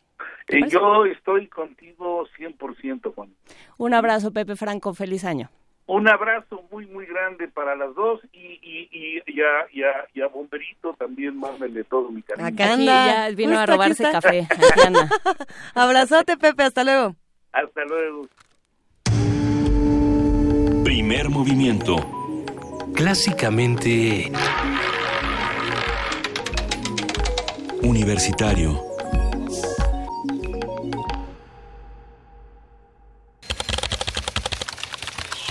Informativo. La UNAM. La Facultad de Veterinaria de la UNAM ofrece el servicio de incineración de mascotas, donde semanalmente se reciben 10 ejemplares para su cremación. Habla Gerardo Salas, académico de esa entidad académica. Viene la gente con el cadáver de su mascota, hace los pagos respectivos y se les brinda el servicio. Sí tenemos unas tablas de tamaños, dependiendo del tamaño de la mascota, pues obviamente los insumos que se ocupan. Y eh, la incineración con recuperación de cenizas de mascotas menores a 5 kilos es de mil pesos. Las que oscilan entre 16 y 15 kilos, 1200 pesos. De 16 a 30 kilos, 1400 pesos. Y de 31 a 40 kilos, 1800 pesos. Investigadores de la Facultad de Química de la UNAM informaron que la saliva del pulpo rojo podría tener agentes para combatir el Alzheimer. Los científicos observaron que esta sustancia también puede tener un uso potencial como relajante muscular. Nacional. En su primer mensaje como secretario de Relaciones Exteriores, Luis Videgaray reconoció que desconoce el trabajo de canciller. Yo no conozco la Secretaría de Relaciones Exteriores, más que como se le puede conocer desde fuera. No soy un diplomático, nunca he tenido más allá de los encargos propios de la Secretaría de Hacienda en su actividad internacional la representación de nuestro país. Ustedes han dedicado su vida entera a ello. Se los digo de corazón y se los digo con humildad. Vengo a aprender de ustedes. Vengo a hacer equipo con ustedes en un momento en que México nos necesita a todos más que nunca. Diputados de Morena, Movimiento Ciudadano y PRD repudiaron la llegada de Luis Videgaray a la Cancillería. Los legisladores calificaron de improvisada la decisión del Ejecutivo Federal y aseguraron que el nombramiento fue palomeado por Donald Trump. La Asociación Nacional de Tiendas de Autoservicio y Departamentales publicó un desplegado para exigir al gobierno federal hacer valer el Estado de Derecho. Informó que más de 170 tiendas fueron cerradas y 79 fueron saqueadas durante los actos vandálicos por el aumento de los precios de los combustibles. Un grupo de hombres armados asesinaron a seis comerciantes, entre ellos a dos mujeres. En un tianguis de Acapulco, la Fiscalía General de Justicia de Guerrero señaló que una decena de grupos delincuenciales se disputan la venta de droga en la zona. Miguel Ángel Mancera, jefe de gobierno de la Ciudad de México, anunció que no habrá incremento al precio del boleto del metro. Además, dijo que hasta el momento no se ha autorizado ningún incremento al Metrobús. Se están analizando cuáles van a ser las repercusiones, cuáles serán las, las repercusiones en el sistema M1, cuáles serán las repercusiones financieras en el Metrobús y la Secretaría de Movilidad tiene la instrucción de primero dar garantía de que no se cometa ningún abuso porque en este momento no hay nada autorizado, no hay absolutamente ningún aumento autorizado. Y todo lo demás, pues es lo que sucede cada año. Habrá que estar en mesas, habrá que escuchar a los transportistas, habrá que ver cuál es el resultado de esta reunión que tendremos en los próximos días. En entrevista con el Universal, Daniela Lozana, sobreviviente de la explosión de pirotecnia en San Pablito, Tultepec, reveló que fue un niño el que inició el estallido al prender un cohete en el mercado. Estábamos esperando a que terminaran de comprar unos amigos cuando se escuchó que tronó un cohete y volteamos a ver.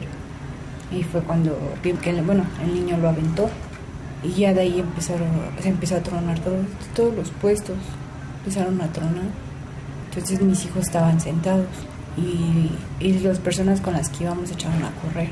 Pero nosotros todavía nos tardamos por los niños, porque como estaban sentados, pues ya agarramos y, y los, mientras que los agarramos, pues empezó a tronar nuestro puesto, bueno, el puesto donde estábamos. Y ya nos echamos a correr y en eso me pega un, una piedra en la cabeza y me tumbó, ya no me podía parar. Mi esposo se sigue con los niños ya después eh, ya regresa él y me levanta y me dijo que le echara ganas, que yo podía. Economía y finanzas. De acuerdo con Finamex Casa de Bolsa, a partir del próximo 3 de febrero se estima un nuevo aumento a las gasolinas de hasta 24.3%. Además, será una posterior revisión de precios máximos del 4 al 10 y del 11 al 17 de febrero. Internacional. El presidente de Venezuela, Nicolás Maduro, nombró a Tarek El Aizami como nuevo vicepresidente de esa nación sudamericana. He designado como vicepresidente ejecutivo de la República Bolivariana de Venezuela al compañero Tarek El Aizami para que asuma esta nueva etapa 2017-2018 con su juventud, con su experiencia, con su compromiso, con su valentía. Tarek El Aizami. Con el 55% de los votos, Jovenel Moisés fue electo como nuevo presidente de Haití. Hasta aquí el reporte, en Hora Más Información. Radio UNAM, clásicamente informativa. En Brasil se viste de blanco y se le rinde tributo a la diosa del mar. En Guatemala lo más importante es la cena. En España es tradición comer una uva con cada campanada del reloj de la Puerta del Sol. Los alemanes reciben el año viendo en la televisión un sketch británico sobre una viejecita y su mayordomo compartiendo la cena con invitados imaginarios. En el sureste mexicano se canta la rama y el viejo, tradiciones que se cuentan nacieron en el puerto de Veracruz. Noche Vieja, víspera de Año Nuevo, Año Viejo o fin de año. Radio Universidad te invita a darle rienda suelta a la imaginación, escuchando radio en el 2017. Ciencia, cultura y educación con emoción y entretenimiento intelectual. 96.1 de FM, 860 de AM y www.radiounam.unam.mx. La junta, la junta. Ya casi llego. Ya no llegué. ¡Espere! ¡Por favor! Aquí, aquí está mi boleto. Lo siento, joven. Ya no puede pasar. ¡No! Hola, amiguis. Hola, Tere. Ya nos tenemos que ir. Nos vemos. Bueno, tomaré mi café sola. No te quedes fuera. Si tu INE no tiene un 18 en los recuadros de atrás, ya no es vigente y tienes que renovarla. Si no tiene números, checa su vigencia en la parte de enfrente. Ahora que renové mi INE, soy parte de las decisiones del país. Instituto Nacional Electoral, INE. Te invitamos a probar una bebida diferente. Jazz Infusión. Un brebaje preparado por compositores de jazz que mezcla la síncopa con el rock, la música formal y más géneros. Domingos a las 7 de la noche por el 96.1 de FM. Radio UNAM. El cáncer es una de las principales causas de mortalidad en todo el mundo. En los últimos años ha cobrado 8.2 millones de vidas. Conoce más sobre esta enfermedad en voz de quienes transitan su sendero. El Camino del Cangrejo. Domingos a las 2 de la tarde por el 96.1 FM. Radio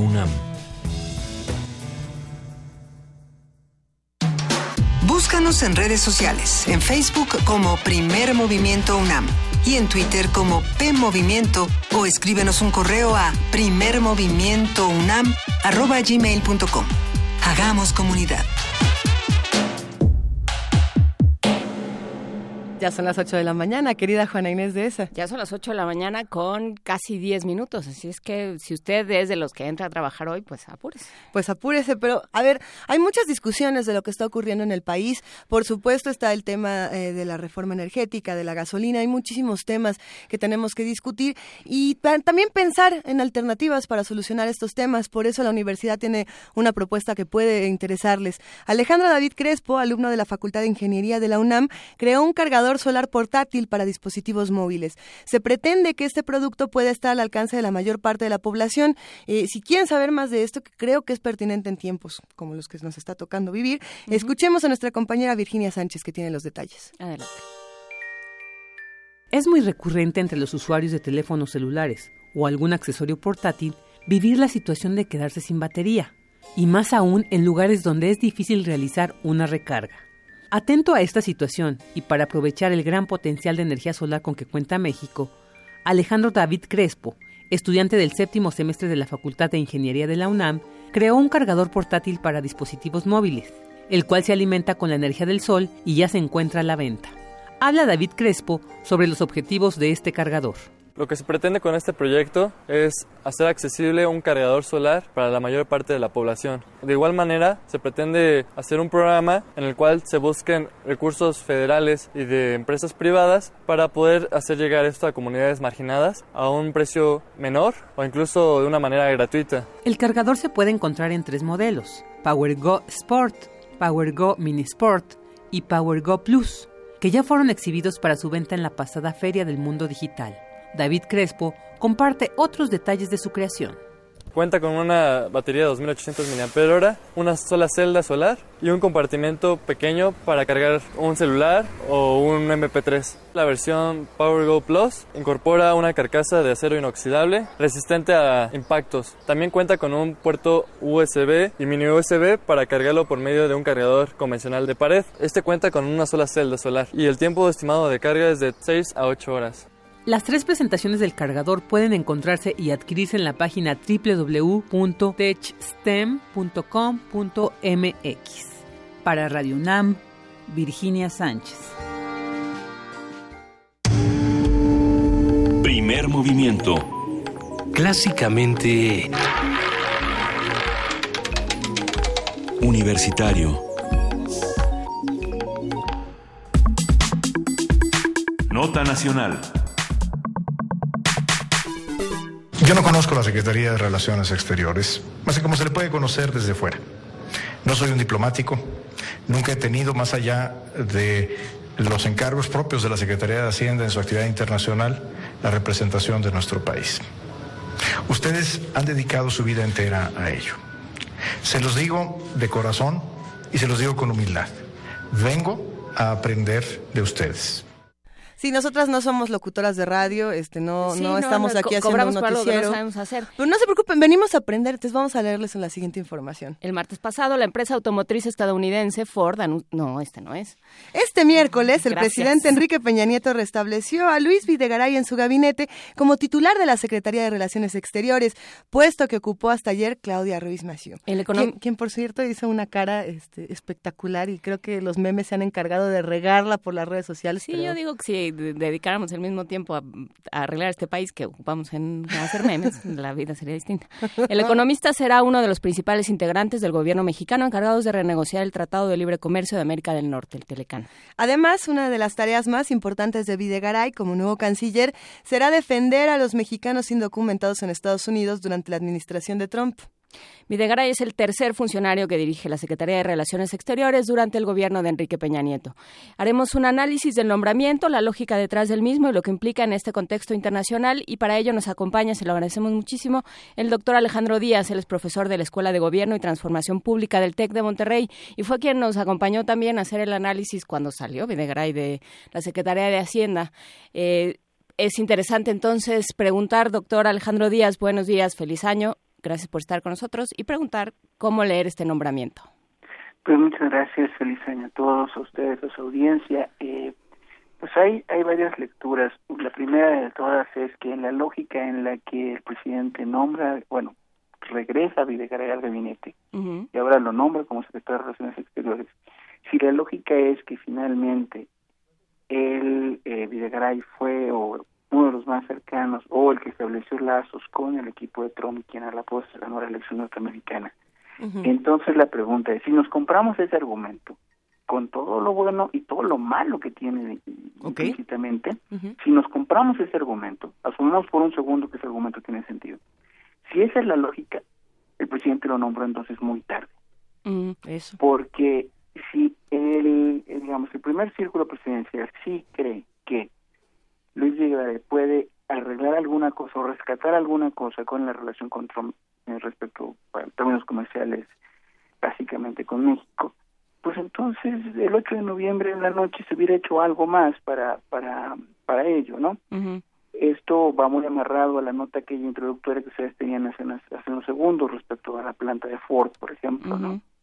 Eh, y eso es una, posible crítica dentro de esta lógica que podemos o no compartir, pero si esa es la lógica presidencial, pues ya va muy tarde. Esa es una lectura posible. ¿Y cuál sería otra lectura en este caso? Si esta primera ya es tarde.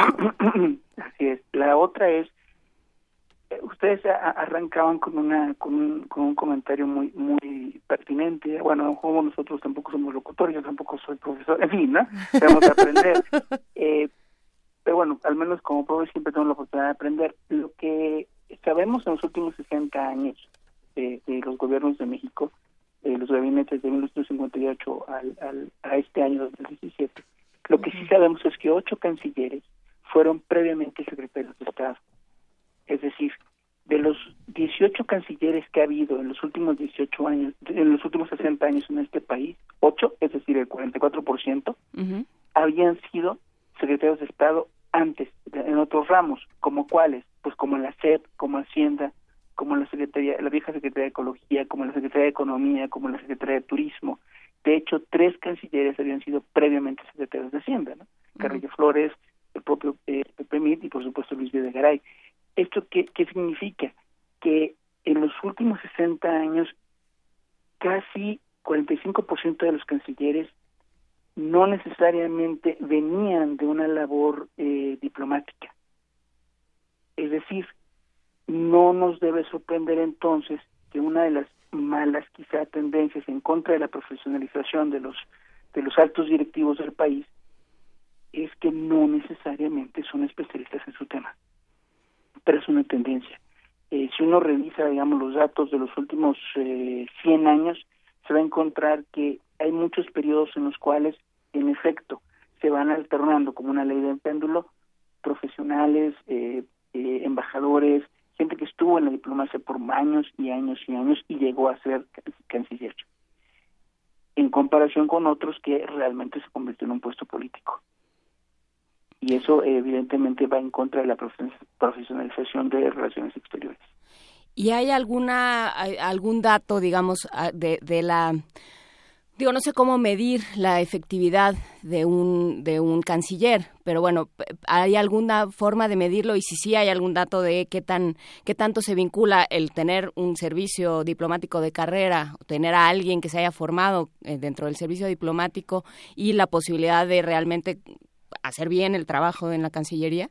Es, es, es, difícil medirlo sobre bases sistemáticas, pero lo que sí he estado revisando es, por ejemplo, todos aquellos que fueron diplomáticos de carrera y llegaron a la Cancillería, eh, les tocó al menos algún punto importante de transición en términos de la vieja Liga de las Naciones en los 20, algunos eh, eh, cerraron tratados internacionales de programas de limítrofes, ¿no? Como, el caso del Temisal, algunos otros estudiaron en Contadora, Castañeda Papá, por ejemplo, fin, muchos de los de los diplomáticos de carrera terminaron eh, influyendo de algún modo en algún hito o en algún punto importante de la historia diplomática del país. En cambio, aquellos que fueron eh, políticos no necesariamente destacan estos hechos. Y eso puede ser algo que nos sugiere, no sé si es un indicador muy fuerte, pero al menos sí nos sugiere que los diplomáticos de carrera tendrían un poquito más de posibilidades de incidir en política exterior en comparación con aquellos que llegan al puesto pero realmente son políticos o tienen otro perfil, ¿no? como en este caso es un economista. Eh, evidentemente su, su, su labor, a pesar de que el presidente haya dicho, bueno, cuida mucho migración y pues, tiene, tiene sentido, también sabemos que va a ser un tema mucho más comercial, ¿no? O va a ser un tema mucho más político porque bueno lo que también otra lectura que se le puede dar ya este poniéndonos eh, de plano muy muy maquiavélicos es en realidad lo que suceda con Estados Unidos con este país o con quien sea da igual vamos al 2018 ¿No? O sea, ya eh, eh, se puede pensar también que es una manera de volver a colocar a Videgaray en el gabinete y en y, y de como de perdonarlo de alguna forma. ¿Tiene sentido? Sí, de hecho hay, hay alguna lectura, la vieja lectura, la vieja política mexicana se decía, ¿no? Ya cuando usted la, lo hacen cardenales, porque también podía aspirar a ser papa, ¿no? Y aquí lo han, lo han regresado, eh, le, han regresado a ser cardenal. Una, una de las cosas importantes que hay que mencionar aquí, creo, es la relación que puede tener eh, Videgaray con una serie de eh, actores eh, políticos importantes, es decir, finalmente él no estaba eh, en buenos términos con todos los integrantes del gabinete. Él no estaba en buenos términos con todos los integrantes de la prensa. Él no estaba en buenos términos con muchos de los comentarios de analistas políticos. Es decir, eh, no tiene estos estos elementos a su favor que muchas veces son importantes si uno quiere construir una carrera, digamos, de cara a una candidatura presidencial. Él no los tenía y ahora que regresa tampoco los tiene. De todas maneras los tiene que construir. ¿Y por qué esto es importante? Porque finalmente, si la situación desde los pinos se ve muy, muy, muy grave y se piensa que él puede reconstruir algo de esta relación con los Estados Unidos a través del equipo de Trump, entonces en realidad él como funcionario público no tiene mucho que perder. De hecho, pues ya prácticamente nada. Él salió, salió muy mal y entonces ahora que, tiene esta segunda oportunidad de regresar para él cualquier cosa que se haga puede ser ganancia. Desde esta desde esta óptica digamos poniéndose en los zapatos del funcionario público que regresa al puesto bueno no al puesto pero a otro puesto importante pues bueno lo que de lo perdido lo que parezca no eh, y para él puede ser muy bueno. Sin embargo también hay que ver la otra cara que es bueno y realmente cuenta con esta construcción de apoyos que se necesitan para eh, ir solidificando una, una aspiración presidencial, pues de entrada no.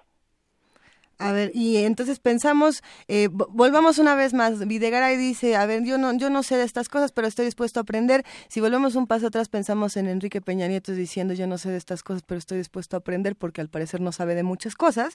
Eh, pero, pero lanza uno de los mensajes más insensibles que, hemos escuchado en estos años de, de su presidencia y, y, deja, despierta una reacción furiosa tanto en redes sociales como en las calles, que fue lo que, lo que pudimos ver el día de ayer. ¿Qué se hace con esto? Si regresamos a Enrique Peña Nieto como quien toma este tipo de decisiones o quien se supone tendría a dar la cara con un mensaje pobre, insensible, eh, claramente tenía una, le habían dado una línea discursiva que no logró aprenderse y entonces nunca logró decir eh, nada y solo, solo logró exacerbar y crispar mucho más los ánimos que ya de por sí lo estaban. ¿Cómo, cómo entender este anuncio en un momento de ese caos y de esa, de ese enojo ciudadano? Yo creo que hay ahí eh, una, en fin, eh, evidentemente el responsable último de la, de la, de la conducción política del país es el presidente. Eh, y por supuesto que sí, yo tengo también, comparto su impresión, pareciera que lo más sensato era tener la tarjetita donde tuviera la línea discursiva a dar y punto, ¿no? Y parece que lo que el presidente decidió hacer fue no seguir, si es que tuvo esa tarjeta, no lo sé, pero no la siguió, y optó por, por en fin, por ahí echársela en vivo, por la libre, un poco. Que siempre le va muy bien cuando hace eso. Eh, exacto, siempre, en fin, hay una, esta, esta anécdota, ¿no?, del, del de reunión neta de financiero que ya había terminado, que es cuando dice, yo no me levanto para fregar a México, ¿no?, todos los días. Eh, y hay una serie de anécdotas eh, que no por ser anécdotas son menos triviales y menos importantes, eh, que, de, que, que muestran, que sugieren que hay una serie de decisiones que al final va a tomar el presidente en materia menos de comunicación. Y quién sabe si en otros hábitos de la política pública yo quisiera creer que no, pero me parece que sí, donde como el ejemplo de la tarjetita, se va saliendo de la tarjetita y esa tarjetita puede ser entendida también como las asesorías, como la información que necesita compilarse, como eh, los indicadores sobre los cuales se debe tomar una decisión, pareciera que eso se van dejando de lado y entonces se toma una decisión con base en otros parámetros. Uno de estos ejemplos puede ser precisamente el nombramiento de Videgaray. Si lo que se privilegia no es el asunto de política exterior, de la relación diplomática, del impacto que puede tener el asunto migratorio, sino lo que se privilegia es el asunto, si se quiere, político para 2018, que yo lo veo un poco más complicado en el caso de este, de este secretario de Estado ahora. Pero si lo que se está privilegiando es la relación comercial, eh, por encima de cualquier otra cosa, pues entonces la lógica debe haber sido de actuar mucho más rápido. Eh, y yo volvería a mi punto inicial. Si lo que nos preocupa es eso, entonces pues hubiéramos activado de una vez y no esperar a que Trump actuara Ford no viniera y entonces llega el 20 de enero, este hombre va a tomar posesión y vamos a ver qué pasa, pero pero no podemos estar eh, a, a, la expectativa, digamos, es un gobierno demasiado reactivo tarde. ¿no? ¿no? y es un gobierno que no contiene, ¿no? Y si algo, si algo se ha visto de, de, en los últimos días, ha sido que cualquier cosa puede, o sea, este, este asunto, esta, esta especie como de coda satánica que, que, repite el presidente de la estabilidad, lo único que no ha hecho este, este gobierno ha sido estabilizar, o sea, lo único que, bueno, no ha hecho muchas cosas, pero no ha estabilizado, no ha contenido y no ha salido adelante, no ha salido a hablar, no ha salido a contener, no ha salido a decir, a ver, señores, las cosas están así. A confrontarse. Y esto lo es lo que va a pasar, ni a confrontarse ni a nada, no ha salido punto. Y cuando sale, sale de esa manera. Pero, pero en ese sentido, Juana Inés, Alejandro, creo que también sería bueno preguntar cómo todo esto ha despertado una serie de rumores impresionantes en los últimos días. En esta última semana podemos hablar de lo que ha ocurrido con el gasolinazo, de lo que ha ocurrido con Videgaray, de lo que ocurre con el presidente Enrique Peña Nieto. Eh, y todos estos rumores tampoco están abonando a la situación entre, entre futuros golpes de Estado, entre eh, todas estas cosas que ya se están diciendo en redes sociales. ¿Qué, qué se hace con está esto? realmente en la calle? Todas estas cosas que, que están circulando en, en, digamos, en el discurso en la calle. ¿Qué decimos de esto, Alejandro? Evidentemente es muy difícil para cualquier gobierno eh, controlar de alguna manera toda la información que fluye en los tiempos eh, actuales con, con todo el desarrollo eh, eh, de, la, de, las redes sociales, del Internet. Eso es cierto, que es muy difícil para los gobiernos imponer una agenda única, eso también es cierto, y eso se reconoce. Sin embargo, en el, en el papel digamos, de la responsabilidad política y social y económica, por supuesto, que tienen los gobiernos, si hay una parte de responsabilidad y de culpa quizá, uh -huh. para, para decirlo con todas sus letras, eh, en el asunto de si yo ya sé que va a pasar tres pesos más por litro. Y si yo ya sé que todo es el IEPS, ¿y para qué me hago? No les voy a decir, esto influye, ¿verdad? Que si el dólar, que si importamos uh -huh. mucha gasolina, que si Pemex Refinación tiene un déficit impresionante y que ahí se colgó el subsidio de, de los últimos dos años, bla, bla, bla. Todo eso es cierto, pues. Pero si yo ya sé que va a subir tantos pesos y yo ya sé que es un asunto de recaudación también, ¿no? 258 mil millones de pesos que se recaudan haciendo las cuentas, pues, ¿no? Uh -huh. Si yo ya sé qué es esto, y yo tuve 15 días para esto, por lo menos tenía que haber operado como gobierno en todos los niveles de gobierno, con el transporte público, con eh, el transporte concesionado. Con los gobernadores, porque ahí está Jalisco. Con, exacto, con todos los gobernadores y haber eh, alertado a todas las eh, corporaciones, digamos, de seguridad para, a ver, vamos a hacer esto, vamos a, va a pasar esto, puede haber protestas, tenemos que ir pactar, pactar y sentarnos a ver con la gente. Es muy sencillo eh, decirlo, ¿verdad? Desde, desde la comunidad del cubículo académico, pero sí parece parte importante de la operación y la responsabilidad, eso por un lado, y no me queda claro si eso se hizo o no. Y la otra cosa, si nosotros ya sabíamos que era estos tres pesos por litro y sabíamos que era un tema fiscal, pues hay que decirle la verdad a la gente. Sí, decir, a ver, señores, o sea, así están las cosas, vamos a recortar estos gastos, vamos a recortar estos bonos de fin de año, diferentes cosas y además quieren prospera o quieren que la que Eso. se llenen los tanques de las camionetas con menos dinero, o sea, vamos poniéndonos, vamos poniendo las cosas claras, pero el gobierno se tiene que jugar algo, porque lo que está haciendo es perder todo. Así es, y no está siendo eficaz no solamente en su comunicación, sino en responder una serie de preguntas. Es decir, si hay algunas comunicaciones de algunos secretarios que se preguntan de Hacienda, por ahí tener su ronda de entrevistas, etcétera, pero no queda fijo en la mente de la mayoría, me atrevería a decir, de los ciudadanos, eh, los destinos, por ejemplo, de esta recaudación derivada del aumento de las gasolinas, no queda fijo en la mente de los ciudadanos. Qué va a pasar con una serie de cuestionamientos que hay en materia de corrupción, que evidentemente le corresponden a otra secretaría, le corresponde, eh, ya lo sé, pero como gobierno, en su totalidad, en su conjunto, de manera integral, necesitarían haber eh, diseñado una estrategia previa. Si ya teníamos todos estos datos en la mesa desde mucho antes de los anuncios y sabíamos que íbamos para allá, porque también lo sabíamos, eh, o al menos esa impresión sí, sí, sí, sí la tengo clara pues entonces habría que ver, eh, en fin, eh, echar a una estrategia no solo de comunicación, sino de acciones preventivas. No se trata de decir, bueno, es que no controlo el Internet y las redes sociales. No, no las controlas. No, venturosamente no. haber diseñado, que bueno, ¿no? Pero tuviste que haber diseñado una estrategia para entonces sí ser una voz muy importante en las redes sociales, es decir, a ver, no, maestro, lo que está pasando es esto, lo que va a pasar es esto, y lo que vamos a hacer es esto, y lo vamos a hacer por estas razones.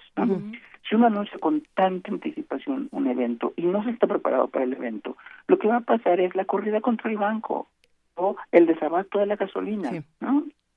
Este tipo de, fenómenos no se dan necesariamente por un problema de desinformación, sino también se dan por un problema de información. Si uno no es capaz de comunicar el mensaje correcto para explicar a la sociedad, eso es lo que va a ocurrir, estas son las consecuencias y que a todos nos queda muy claro y lo que usted debe hacer es esto, pues entonces si hacemos, si no hacemos eso como gobierno, es muy difícil, es muy difícil evitar el desabasto, las filas o la corrida contra el banco como en la Gran Depresión, pues, o sea, es, es muy difícil, ¿no? Y es, es otra vez un, una imagen que nos viene a la mente aquello de vamos a, en el 94 vamos a devaluar, ¿no? eh, ¿Y qué pasó? Bueno, pues los dólares se fueron. Aquí vamos a subir la gasolina, ah, bueno, pues se va a acabar rápido en algunos lugares, ¿no? Ahí, ahí es donde quedan reflexiones muy interesantes, Alejandro, otras que tendremos que ir planteando a lo largo de estas semanas. Eh, invariablemente, a ver, en algún momento Enrique Peña Nieto se va a ir y Luis Videgaray también, o, por lo menos eso es lo que, lo que se supone que tendría que suceder. Pero ¿con qué nos van a dejar? ¿Con qué nos vamos a quedar de todos estos conflictos? Pues nos vamos a quedar con, eh, creo yo, al menos dos cosas. Una, eh, suponemos queremos suponer como, como principio de, buena fe que los eh, la recaudación derivada de el aumento a eh, gasolinas pudiera ser destinado a programas prioritarios dentro del gobierno. Suponemos que eso es así. Yo sé que viene en el presupuesto de egresos, yo sé que eh, algunas otras actividades se presupuestaron con, con costo cero, como todo el asunto de corrupción, viene en costo cero, ¿eh?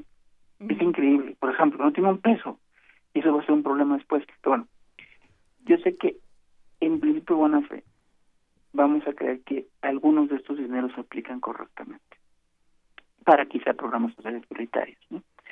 Y queremos creer que al final del, del periodo eh, esto puede tener un efecto en algunas eh, alguna parte significativa de la población. Y quisiera yo quedarme con eso. La segunda, sí nos tenemos que ser responsables, digamos, como como eh, eh, analistas, como académicos también, de, bueno, si criticamos las acciones o inacciones del gobierno, entonces, ¿tú qué hubieras hecho, no? Que es un poco el debate que se daba ayer con algunos profes, por ejemplo, ¿no? Pues sí, a lo mejor lo están manejando mal, pero ¿tú qué hubieras hecho? Y sí, y sí hay una, hay una serie de reflexiones en términos de política pública, de cómo en los espacios deliberativos pocos que haya, pero los hay en política pública, en todas estas mesas y reuniones que se van eh, haciendo típicamente por los funcionarios públicos para decidir los cursos de acción en materia de instrumentación de una política en específico, ahí es donde uno tiene que expresar, bueno, a ver, puede haber que los transportistas cierren la carretera, puede ser que haya un bloqueo, puede ser que, en fin. Y todas esas cosas hay que prevenirlas. Y eso es uno de los, de los mensajes importantes. Estas reuniones de los funcionarios públicos no pueden estar nada más sujetas a la foto del gabinete. Ah, me reuní con mi gabinete. No, tiene que ir, como decimos, bajando en cascada a todos los niveles y tiene que haber una cooperación y una coordinación importante en el nuevo esquema federalista. No podemos seguir pensando que otra vez es un secretario de Estado, una secretaria de Estado, el presidente. Esto tiene que ir bajando muchísimo más y esa lección es importante también recuperarla aquí. Sí, y, creo que, bueno, dentro de eso es son tiempos muy muy revueltos, muy violentos, muy muy crispados de, de, muchas formas, pero también son tiempos de vacíos y los tiempos de vacíos también son tiempos de oportunidad. Eh, ¿qué, ¿Qué nos queda a los académicos, a los medios, a la sociedad civil frente a esta a estos vacíos de información, de liderazgo, de maniobra política? ¿Qué nos quedan? Pues nos nos queda, digamos, en, esos términos como como sociedad, como academia, como sociedad civil es, es muy difícil eh, rellenar estos vacíos eh, con ojos de lo que la política pública implica, porque esa sí es responsabilidad del Estado. Eh, lo que nosotros sí podemos hacer, en cambio, es proveer de las herramientas para que se analicen estas acciones u omisiones, en este caso. Eh, y una de las herramientas importantes, creo, es simplemente tener claridad de las cuentas, Tan simple como eso. Pasó mucho tiempo, pasaron muchos columnistas, pasaron muchos días y no la gente no tenía claro cómo se había compuesto el incremento. Tan simple como eso. ¿Por qué subió? Pues porque 500 razones. Y bueno, hasta que ya por fin, lo que está pasando es esto, ¿no? Seis pesitos son de Jeps, ah, o de, bueno, iba más Jeps y el pedacito que, del Jeps que tenía iba. Ah, bueno, pues ya, tan tan, ¿no? ya sabemos cómo se compone. Pero tardamos mucho en llegar a eso, ¿no? Eh, y, esta es una parte importante del análisis de la información que sí es responsabilidad también de nosotros, no solamente del gobierno. Y el otro punto, a guisa, digamos, eh, para seguir en esta línea, es el tema de eh, bloqueos, este, eh, quema de cosas, saqueos, ¿no? Uh es una parte importante de la gobernabilidad. Yo sé que puede haber dos teorías. Una son espontáneas, es gente que se está organizando. Dos pueden ser eh, eh, eh, eh personas, digamos, parte del propio sistema político, ¿no? Como era antes. ¿no? Eh, yo sé que hay estas dos ideas en, en, en, en el ambiente, pero cualquiera de estas dos, lo que sí estamos viendo es un problema de gobernabilidad de este, eh, digamos, por una por un motivo que no lo teníamos claro el 28, 27, 26 de diciembre. Eh, pero obviamente la inteligencia del Estado mexicano sí debía haberlo tenido claro. Y esa sí es una responsabilidad que no puede pasar por la sociedad civil. Esa sí es responsabilidad, creo yo, del Estado mexicano pues bueno, muchas responsabilidades tiene el gobierno mexicano y otras tenemos nosotras, nosotros. Muchísimas gracias, doctor Alejandro Díaz, profesor de la Escuela de Gobierno y Transformación Pública del Tecnológico de Monterrey. Eh, mandamos un abrazo y le agradecemos como siempre que esté con nosotros. No, muchas gracias a ustedes, un abrazo y feliz año a todos. Muchísimas gracias, va un gran abrazo. Y para todos los que hacen comunidad con nosotros, una canción de Sublime, esta, esta gran banda que en los años 90 y 2000 nos ha, nos ha sacado una gran sonrisa y que además dice, bueno, pues cuando no tenemos dinero porque los gasolinas no sé qué, pues tenemos otras cosas, así que what I've got.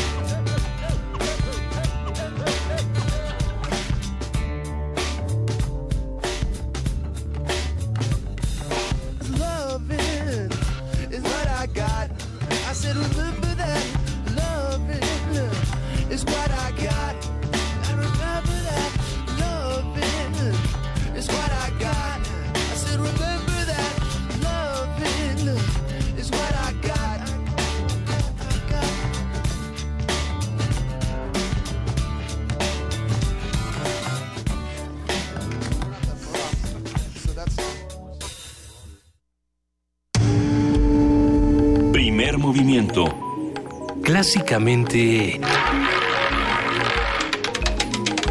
Diverso.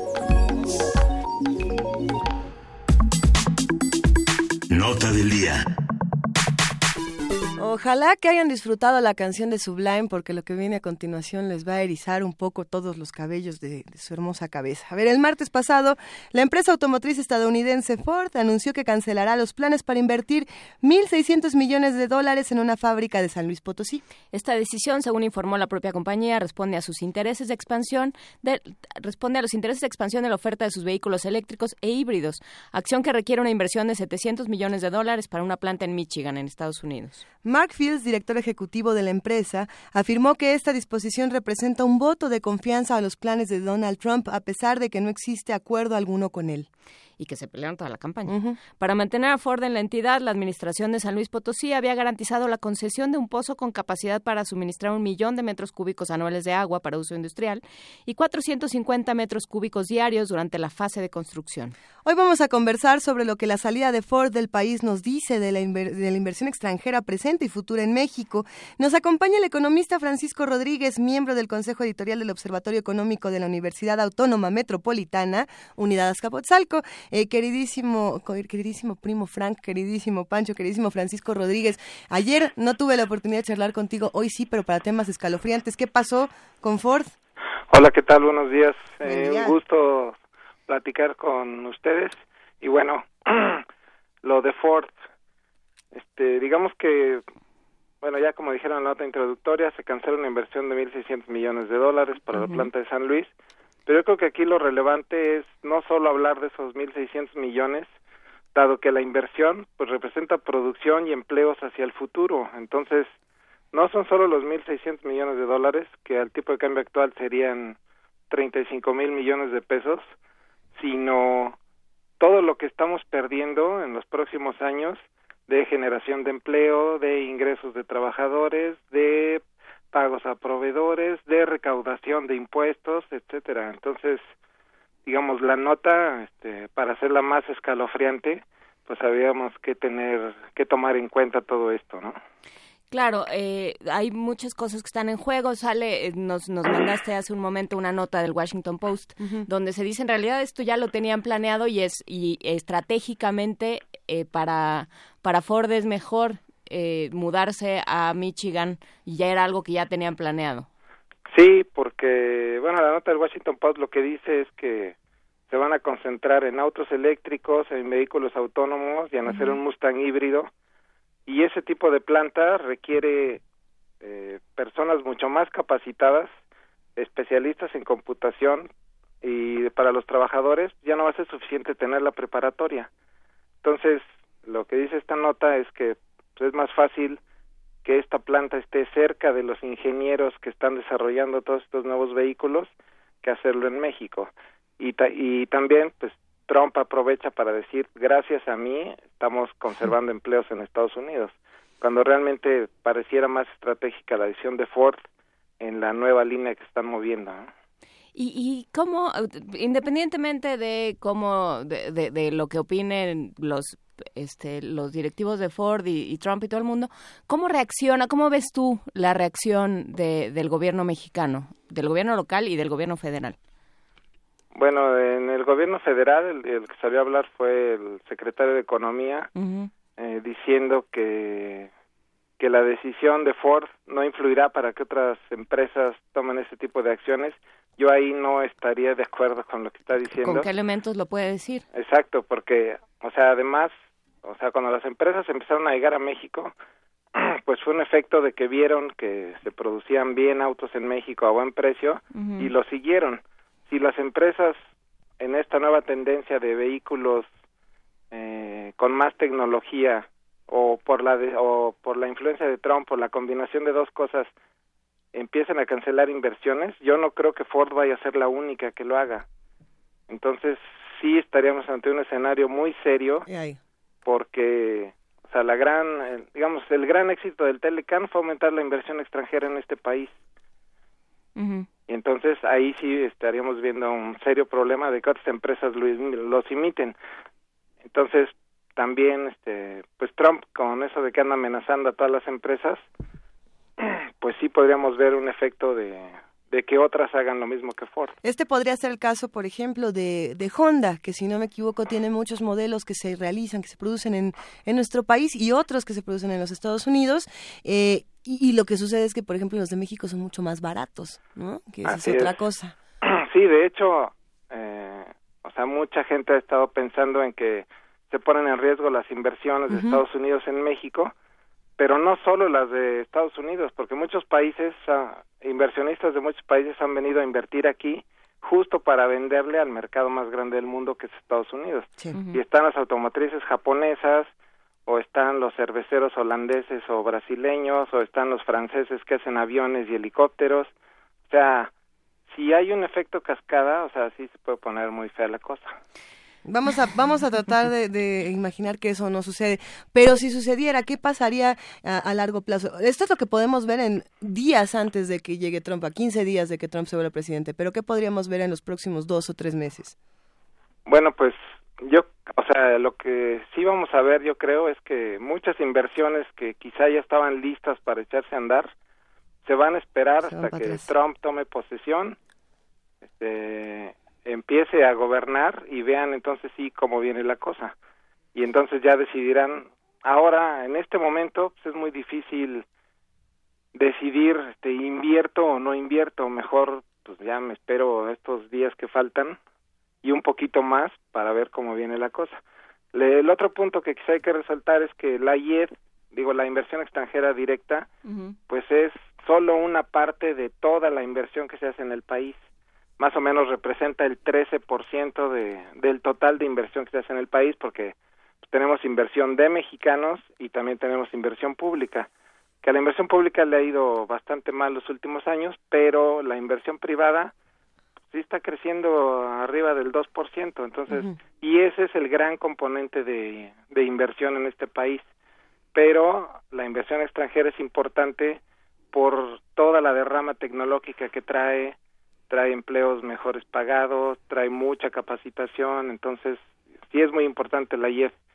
Entonces, pues habrá que esperar. A ver, ¿y eh, cómo podemos ser más atractivos? Pensando que, como lo habías anunciado tú y como lo habíamos platicado mucho en este espacio, eh, Francisco Rodríguez, se vaya la inversión estadounidense, no se caiga el TLC, no los anuncios del, del eh, operador de, de en temas de comercio así lo así lo permiten así permiten vaticinar. Entonces, bueno, se va la inversión estadounidense. ¿Para quién podemos ser atractivos y cómo en términos de inversión extranjera? Pues digo, eh, en particular en la industria automotriz y la industria aeronáutica y alguna manufactura de electrónicos, somos atractivos para, para el resto del mundo. O sea, si ya logramos, digamos, conquistar el mercado más grande, que es Estados Unidos, pues eh, somos atractivos para, para muchos países. El problema, un problema que hay con los automóviles, pues es el transporte de estos. Entonces, digamos, tenemos pues vía directa por tren con Estados Unidos y entonces por ahí se mueve todos los autos. O sea, el transporte de vehículos pues, es- todavía es caro. Entonces, cuando hay que mandarlos en barco o en algún otro medio de transporte, pues esto se complica. Entonces, la verdad es que no tenemos un sustituto tal cual como el mercado de Estados Unidos, pero sí este podríamos estar vendiendo autos en cualquier otro país. Pero por ejemplo, nada más para darnos una idea, en Estados Unidos se venden 18 millones de coches al año. En México se venden 1.5. O sea, el mercado es más de 10 veces más grande. Es un mercado enorme. Creo que solo en Texas se venden más camionetas pick-up que en todo México en un año. Entonces, sí sería muy difícil encontrar un mercado sustituto. O sea, yo creo que Estados Unidos es tal la interrelación que hay en la fabricación de autos que, que debemos verlo como un mercado integrado y yo esperaría que los encargados del comercio en Estados Unidos y el mismo Trump se den cuenta que, que es un mercado Canadá, México, Estados Unidos, es una plataforma que le está vendiendo a todo el mundo. O sea, cerrarse lo vería muy complicado para ellos y más para nosotros. Pues sí, pero bueno, lo que vayan a hacer ellos, vete a saber qué sea. Pero en términos de educación y desarrollo tecnológico, o sea, ¿cómo, cómo convertir al, al país? Ya lo es, ¿no? Pero dices, bueno, parte de la decisión de Ford puede pasar por un asunto de capacitación, de posibilidades, de educación.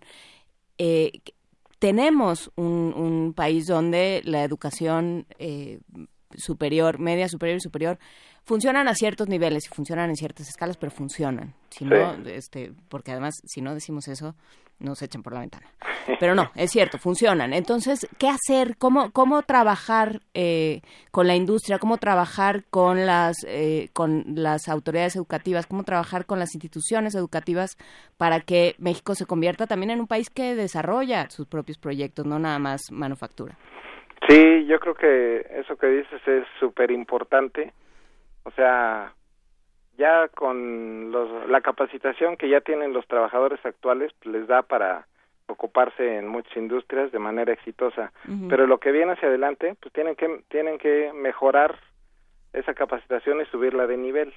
Entonces sí sería muy importante que las universidades, porque ya estos trabajos de de la nueva tendencia de las plantas automotrices, como dice el artículo del Washington Post, ya no requieren solo la prepa, se requieren de profesionales que además van a estar enfrentando cambios continuos.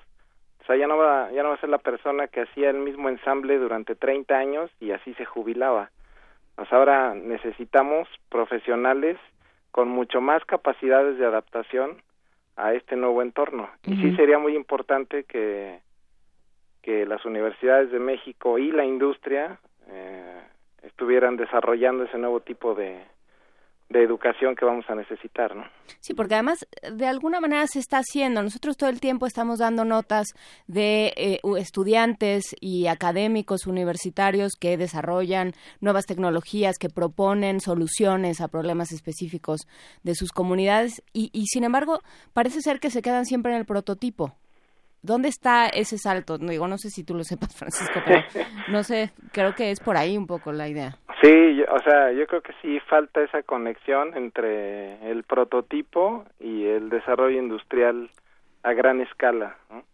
Pero también otra cosa importante mencionar es que muchas de estas empresas transnacionales tienen sus centros de diseño en México, o sea, en México se está haciendo parte de esta nueva tecnología y sí muchos prototipos se quedan pues en eso en prototipos porque pues a veces no sé si les falte algún capital semilla para iniciar una gran producción o, faltan apoyos de ya sea de Secretaría de Economía de CONACIT o sea son muy buenas ideas pero se quedan luego en eso nada más. Sí a ver, tenemos algunas preguntas de los que hacen comunidad con nosotros, querido Pancho, y te las vamos a compartir.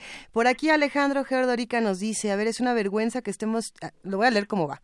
Dice, es una vergüenza que estemos chillando nuestros, porque nuestros opresores, entre paréntesis, inversores, se larguen. Y yo me pregunto, ¿es eso lo que, lo que estamos chillando o la razón por la que nos lamentamos o nos alarmamos? ¿O hay otra cosa? O sea, o, o este tipo de relaciones se componen de otras cosas. Yo creo que hay más cosas que decir que solamente los opresores, porque, o sea, la relación este, ha beneficiado a, por ejemplo, los mexicanos que trabajan en ese tipo de empresas ganan más que otros. Eso también es, digamos, otra cosa que está asociada a la inversión extranjera.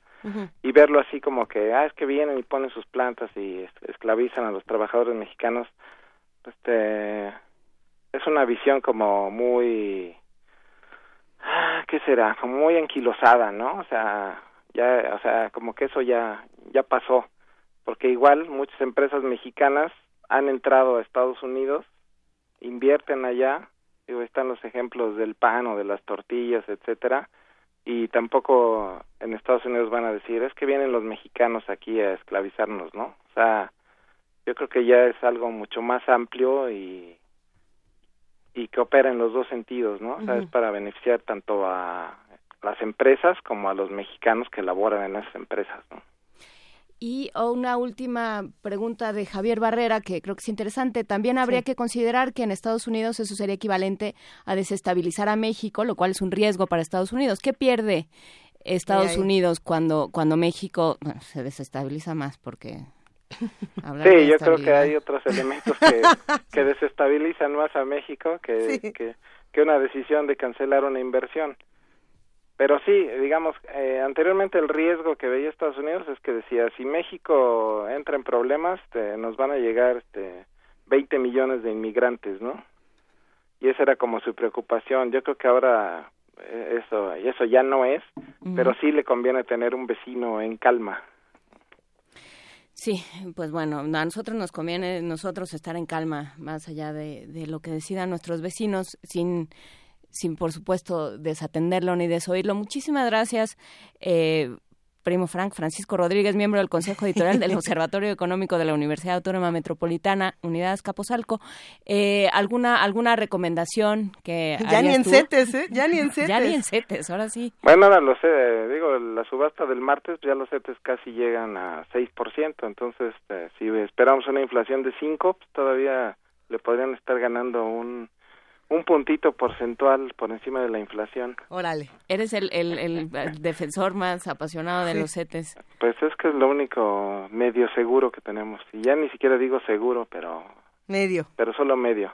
Órale, pues. No, pues gracias por la conversación. Qué bueno que Luisa está de regreso. Te queremos, primo Frank. Muchas gracias. Gracias, buen día. Un abrazote. Un hasta abrazo. Luego. Vamos justamente a una nota de la UNAM porque dice Guillermo que las universidades y la educación nacional no tienen recursos y ya van en regresión. Oiga, no, aquí estamos, aquí estamos. Aquí andamos. Hay mucho que hablar de ese tema. En el marco de su visita a Marruecos, el rector de la UNAM, Enrique Graue, enfatizó la necesidad de enfocar la educación hacia una perspectiva humanista. Vamos a escuchar lo que tiene que decirnos al respecto nuestra compañera Virginia Sánchez.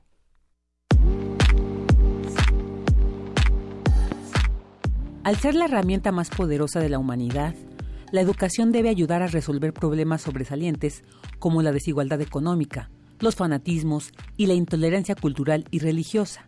Así lo señaló el rector de la UNAM, Enrique Graue, durante la conferencia magistral Función Social de la Universidad en los Países Emergentes y la ventana de oportunidad que ofrece la cooperación académica México-Marruecos, que dictó en la Universidad Mohamed V de Rabat en Marruecos. Asimismo, enfatizó la necesidad de enfocar la educación hacia una perspectiva internacional y humanista que promueva la sustentabilidad y la tolerancia. Esta tarea, detalló, no solo dependerá de las universidades, sino también deberán comprometerse los organismos internacionales, la sociedad civil, el sector privado y los gobiernos, con el objetivo de establecer un medio pacífico y tolerante donde los jóvenes se formen a favor del respeto, la dignidad humana, la igualdad de derechos, la justicia social, la solidaridad internacional y la responsabilidad compartida. El rector compartió que según la UNESCO, la pobreza mundial podría reducirse si los estudiantes de países de bajos ingresos terminaran su escolaridad con habilidades básicas de lectura. De igual manera, los riesgos de guerra bajarían un 3% si se incrementara en un 10% la población con educación secundaria. Detalló que cada año de escolaridad aumenta un 10% las ganancias por individuos, lo cual eleva el Producto Interno Bruto de un país en 0.37%. Durante la conferencia también resaltó la trascendencia de la UNAM para la historia y la educación superior de México y subrayó la necesidad de incrementar 250.000 nuevos lugares al año para alcanzar una cobertura del 40%. Al señalar que México y Marruecos tienen problemas análogos y aspiraciones conjuntas, expresó la importancia de fomentar una cooperación académica y construir un vínculo que trascienda en el enriquecimiento cultural, político, económico, civil y humano. Para Radio UNAM, Virginia Sánchez.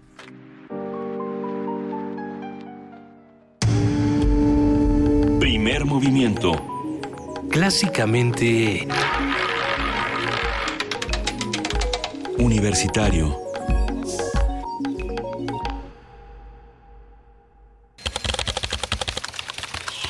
informativo. La UNAM. El rector de la UNAM, Enrique Graue, y el presidente de la Universidad Mohamed B. de Rabat, Marruecos, Said Amsasi, firmaron un convenio de colaboración para establecer de manera paralela las cátedras Graciela Hierro y Fátima Mernisi sobre derechos humanos e igualdad de género. En 30 años podríamos tener robots con inteligencia artificial capaces de atender a los humanos en casas, oficinas, escuelas y hospitales, señaló Jesús Savage, investigador de la Facultad de Ingeniería de la UNAM. Es la capacidad de una máquina a imitar el comportamiento inteligente de los seres humanos. Esa es la idea de qué es la inteligencia artificial. Ha habido varios intentos desde la antigüedad donde se han tratado de tener máquinas que imiten el comportamiento de los humanos. Uno de los problemas que me he dedicado es la utilización de técnicas de inteligencia artificial para resolver problemas de robótica de servicio. Un robot de servicio es el que va a estar en casas, oficinas, escuelas, hospitales, ayudando a los seres humanos. Todavía estamos muy lejos para llegar a eso. Tener ya un robot funcional en tu casa. Nacional. Martí Batres, líder político de Morena, aseguró que el alza al precio de las gasolinas es consecuencia de la reforma energética impulsada por el gobierno federal. La reforma energética y la reforma sendaria son parte del mismo proyecto. Estamos teniendo aumentos a los impuestos desmedidos porque tal como lo advertimos, la reforma energética está dejando un hueco enorme de ingresos que deja de recibir el erario, que deja de recibir el Estado, y este hueco se está tapando con el alza a los impuestos. Está directamente relacionado el gasolinazo con la reforma energética. La Procuraduría Federal del Consumidor informó que el 20% de las gasolinerías del país continúan con desabasto de gasolina. El grupo parlamentario de Morena en la Ciudad de México instó al jefe de gobierno capitalino, Miguel Ángel Mancera, a no permitir el incremento del pasaje en el transporte público debido al alza en el precio de los combustibles. Internacional. La ONU informó que tras el cese al fuego en Alepo, Siria, han podido brindar mayor ayuda a las víctimas del conflicto armado. Así lo dijo Sahad Malik, coordinador humanitario de Naciones Unidas. Hay siete clínicas móviles y 12 equipos sanitarios visitando diariamente al este de Alepo. También tenemos listas 20 toneladas de suministros médicos suficientes para dar tratamiento a 300.000 personas. Hemos vacunado a más de 10.000 niños contra la polio. El presidente de Estados Unidos, Barack Obama, aseguró que el ejército debe proteger a su país y no estar al servicio de la política. Una de las grandes tareas de las Fuerzas Armadas será conservar la confianza que el pueblo estadounidense ha depositado en ustedes. Esa es una responsabilidad no solo para los uniformados, sino también para los que los lideran. Esta madrugada se registró un incendio en una plataforma petrolera ubicada en el Golfo de México. La estructura está ubicada en Luisiana, Estados Unidos. Deportes. En entrevista con Radio UNAM, Francisco Palencia, director técnico del Club de Universidad Nacional, habló sobre la llegada del chileno Nicolás Castillo a la institución. Desde, desde que llegó hemos tenido una buena conversación. Pues mm, lo que buscamos es que naturalmente tenga eh, un funcionamiento mejor el equipo, eh, él también y que culminen los jugadas de, de gol que, que, preparamos, ¿no? Precisamente para eso lo, lo trajimos, porque es un, un, chico que mete bastantes goles, que es muy capaz y que y que para el funcionamiento que nosotros tenemos es, es, un, es un hombre que lo que hemos visto es ideal. Un día como hoy.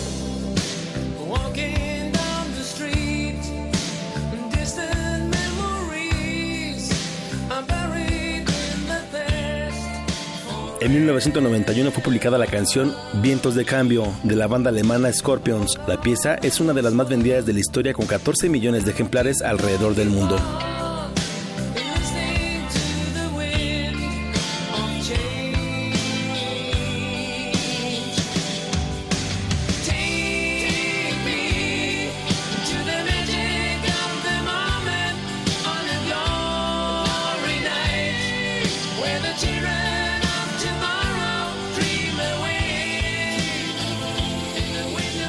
Información. Buenos días.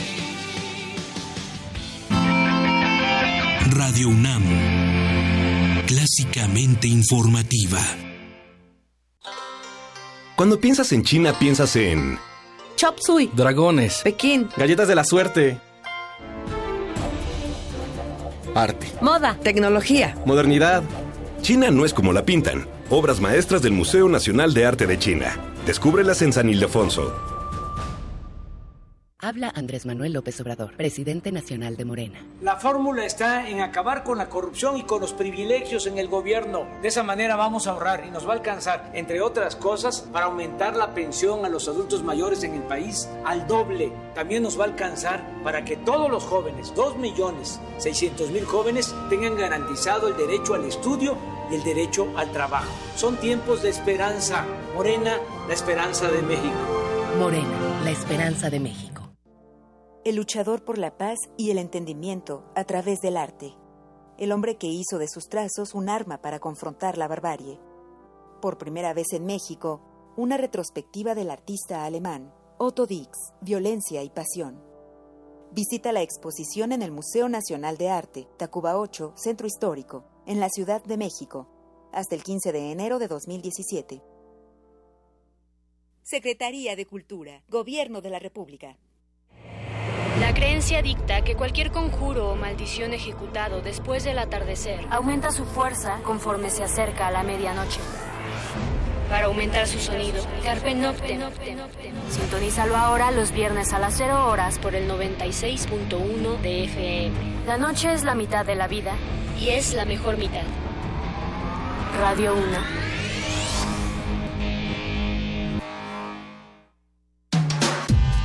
Primer movimiento podcast y transmisión en directo en www.radiounam.unam.mx.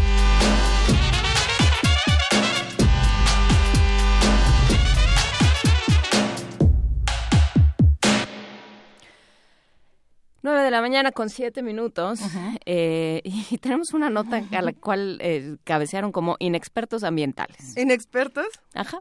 Por cierto, nosotros tenemos aquí mucho experto ambiental. El lunes tendremos una mesa sobre biocombustible. Qué felicidad me produce. Que va a estar interesante y eh, también le daremos vueltas a la energía alternativa, a las energías alternativas y estas cosas, a los, más bien a los combustibles alternativos. ¿Y qué dice la universidad de todo esto de los inexpertos ambientales? Pues mira, Isaí Morales recopiló una nota sobre eh, que dice, la falta de interés o la incapacidad de los funcionarios de los servicios públicos pueden afectar las estrategias de desarrollo de un país. ¿Será?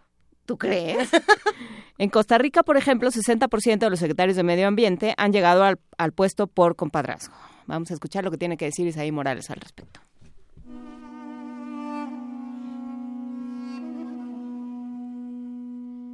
En el servicio público, la falta de interés o la incapacidad pueden afectar el desarrollo de estrategias encaminadas al bienestar común, y pese a su relevancia, los ministerios del medio ambiente son ocupados en su mayoría por inexpertos. Carlos Manuel, exministro de Medio Ambiente de Costa Rica, denunció que hasta el 60% de los secretarios del sector carecen de experiencia y llegan al puesto por compadrazgo. El ex primer ministro agregó que los nombramientos en esa posición obedecen a intereses políticos personales que dañan el progreso del desarrollo sostenible en el mundo.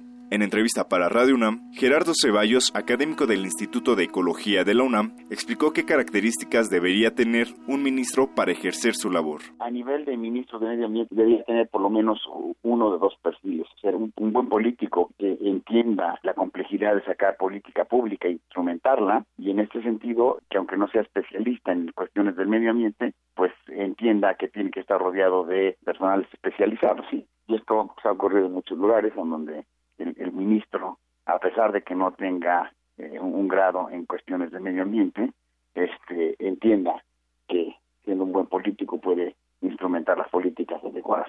Y, el- y por el otro lado, otro perfil que es correcto son personas que están especializadas en medio ambiente, pero que han tenido ya un entrenamiento político para poder precisamente sortear las complejidades que tiene que ver con llevar el tema ambiental a la arena política. El experto universitario señaló que en la mayoría de los países no se entiende la importancia del tema ambiental y explicó cuáles podrían ser las consecuencias de esto. cuando llega una persona que no tiene ni el interés, no, no tiene el interés o no tiene la preparación correcta, es evidente que a lo que lleva esto es a que se vuelva enormemente ineficiente en el mejor de los casos o de una gran corrupción en otros casos. El tema ambiental es enormemente importante, pero desgraciadamente en, en los, la mayoría de los países no se entiende eh, su importancia y no se no se comprende que el tema ambiental es un tema de seguridad nacional porque tiene que ver con cosas tan prácticas como la producción de alimentos, eh, la calidad y cantidad de agua que hay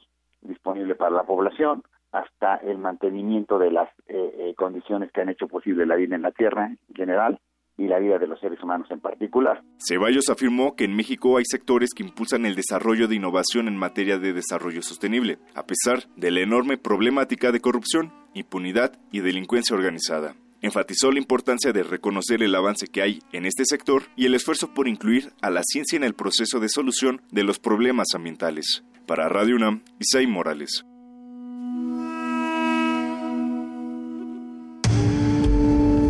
Primer movimiento. Clásicamente... Incluyente.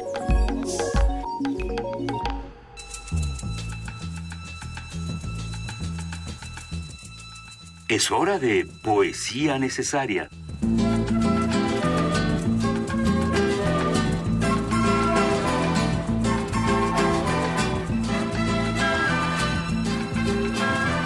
Llegó el momento de poesía necesaria y el día de hoy me toca a mí. Eh, les traje un poema que espero disfruten mucho eh, o no todo depende del grado de indignación que tengamos en, nuestro ser.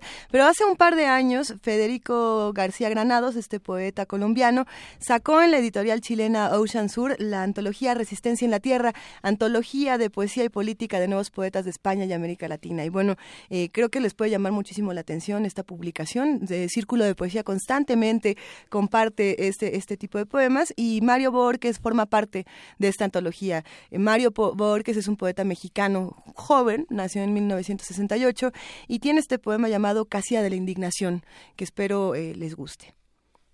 Enojado, perdido ya en esa levadura amarga por donde hoy, no sé si hoy o siempre, mi corazón se enciende y horrible pulsación fosforoitea arde impaciente, indignación. Indignación se llama este oblicuo malestar y furia, furia el destrozo que la sangre deja al pasar de un órgano a otro órgano. Qué recorrer de sangre, qué veneno, qué vuelto contra sí se contamina. Indignación acaso, o náusea de injusticia, pero no, seguro indignación y sí, coraje y rabia.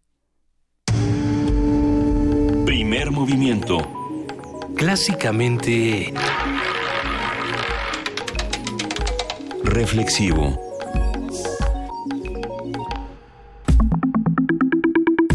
La mesa del día. Juana Inés es jueves. Es jueves, es jueves de año nuevo, bueno, de nuevo año, más bien, porque no es de año nuevo, sino de nuevo año, y ya está con nosotros en vivo y en directo y en todo su salvaje esplendor el doctor Alberto Betancourt, doctor en Historia, profesor de la Facultad de Filosofía y Letras de la UNAM, coordinador del Observatorio del G20 de esta facultad y, por supuesto, nuestro colaborador de los mundos posibles, nuestro nuestro amigo. Proponedor de mundos posibles. Nuestro creador. Hablemos sobre el año nuevo. Eh, Alberto Betancourt, ¿cómo estás? Buen día. Pues con mucho gusto de saludarlas, de mandarle un abrazo a todo el auditorio. pues por supuesto con muchas ganas de desearles un feliz y combativo año nuevo a todos. Que así sea. Creo que vamos a necesitar aguzar nuestros sentidos, queridas amigas, porque pues eh, hay que ver cómo vienen los cambios en el mundo. Es 2017 va a ser seguramente un año de reacomodos geopolíticos muy intensos y necesitamos agudizar sobre todo, yo creo, nuestro sentido histórico. Eh, les propongo, como hemos hecho en otros años, hacer una especie de rápido pase de lista, comenzando por los países del G7, a ver qué hicieron los jefes de Estado, de qué temas hablaron, hablaron ¿Cuál fue su desideratum? ¿Qué, ¿Qué dijeron que querían hacer este año? Así que les propongo que hagamos algunas postales, a ver si nos da tiempo de hacer las siete, si no, pues las que podamos. Eh, cuando Barack Obama asumió su primera presidencia, los partidarios del desarme nuclear, lo recuerdo muy bien, celebraron la posibilidad de un deshielo en las relaciones ruso-estadounidenses. La relación entre ambos países sigue siendo un eje central de la seguridad mundial y desafortunadamente la administración de Obama ocho años después concluye con una digamos eh, con un relanzamiento de lo que podríamos llamar la cuarta guerra fría.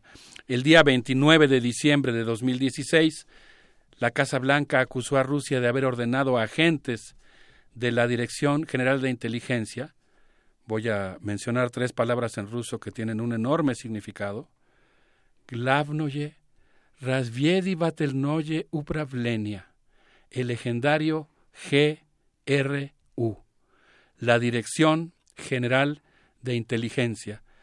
Pues resulta que Obama acusó al GRU, eh, de donde vienen estas tres palabras, estas tres letras, GRU, Glavnoye, Rasvidie, Batelnoye, Upravlenia, que es la sección de inteligencia del Estado Mayor de las Fuerzas Armadas rusas. Es la institución que dirigió la Segunda Guerra Mundial, por decir algo. Y Barack Obama anunció tanto a, este, a esta institución como al Buró Federal de Seguridad, heredera de la KGB, de haber realizado actividades cibernéticas dirigidas a intervenir y cambiar el curso de las elecciones estadounidenses a través del hackeo de correos de dirigentes demócratas que fue exhibido por un eh, usuario anónimo, bueno, no anónimo, un usuario que utilizó como seudónimo Gucifer 2.0. El presidente también acusó a Eugeni Bogachev y Alexei Belán supuestos agentes rusos de haberse robado 100 millones de dólares de diversas instituciones financieras estadounidenses. Eh, desde luego, ahorita nos detendremos a analizar brevemente lo que significa esta acusación, pero en principio quiero que todos echemos a volar nuestra imaginación y pensemos lo que significa que un hacker sea capaz de robar una cantidad de dinero así. El asunto de la acusación, desde mi punto de vista, es muy importante. Walter Formento y Vin Diexens señalaron en la revista América Latina en Movimiento, en noviembre de 2016, que Obama había contemplado la posibilidad de suspender las elecciones, en caso de que Trump tuviera la delantera, bajo el argumento de la intervención rusa. La situación es muy delicada. Pongámonos primero en el caso de que la acusación sea falsa.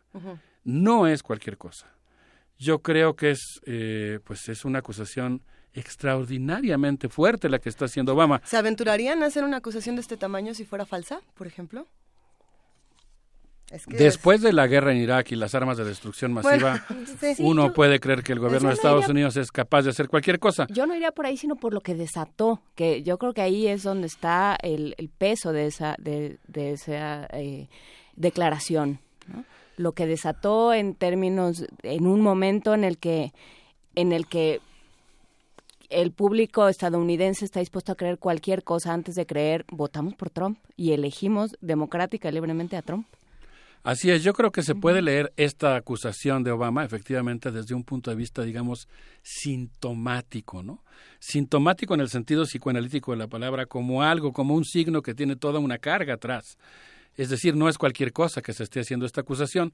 Y yo creo que más allá de su veracidad, lo que es muy, lo que es muy impactante es el nivel en el que coloca la atención de las relaciones entre Estados Unidos y Rusia. Por cierto, habría que decir, a mí me tocó estar en la sala de prensa en San Petersburgo durante la cumbre del G20 y recuerdo el silencio profundo que se hizo entre los 1.800 periodistas que estábamos ahí cuando llegó Obama, que acababa de ser aquí sí no acusado, sino que se había demostrado que había espiado a sus colegas. De tal manera que en todo caso, si la acusación fuera cierta, eh, bueno, implicaría desde luego una acción muy audaz por parte del ejército ruso, pero implicaría también, pues digamos, una devolución de una contramedida a lo que Estados Unidos había practicando en términos de intervenciones telefónicas, eh, fisgoneo en los correos electrónicos y violaciones de la privacidad, como en su momento lo denunció muy bien Dilma Rousseff. O sea, en todo caso no era no se trataría, por decirlo así, de un de un inocente que está recibiendo una medida de este tipo, que sin duda sería reprobable en caso de ser cierta,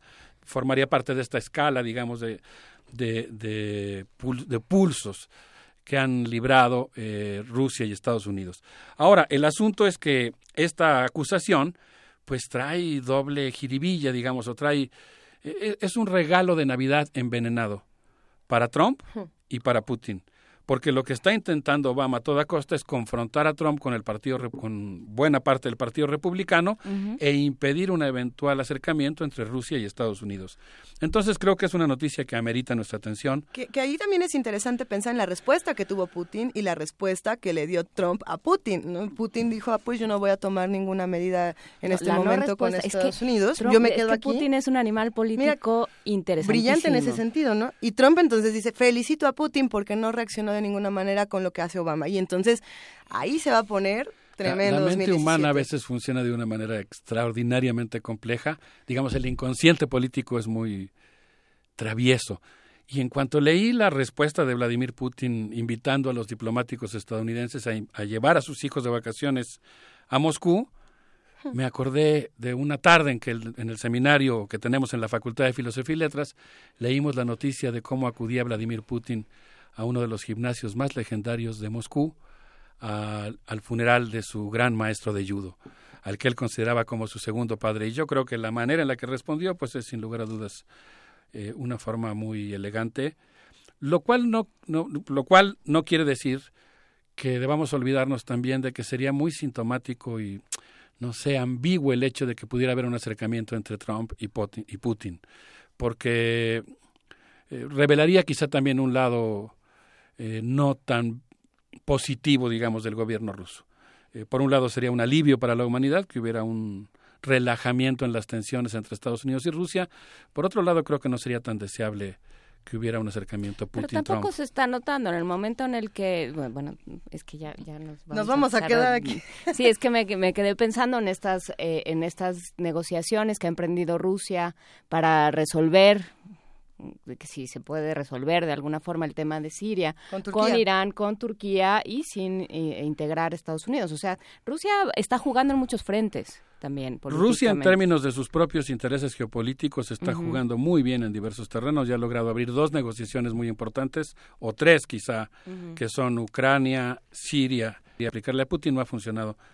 Pero si les parece bien, y a reserva de mantener el ojo a este tema, en el que yo creo que se avecina sin lugar a dudas una gran confrontación entre Estados Unidos y China, podríamos eh, pasar a nuestra segunda postal, que es Angela Merkel. Alemania. La canciller alemana recibió el 16 de diciembre a Alexander Tsipras. Ah, Luis y yo estamos poniendo aquí cara de traidor y discutió con él la redistribución de refugiados ubicados por el momento en Grecia, así como un gran operativo que va a lanzar la OTAN en el mar Egeo para evitar el tráfico de personas.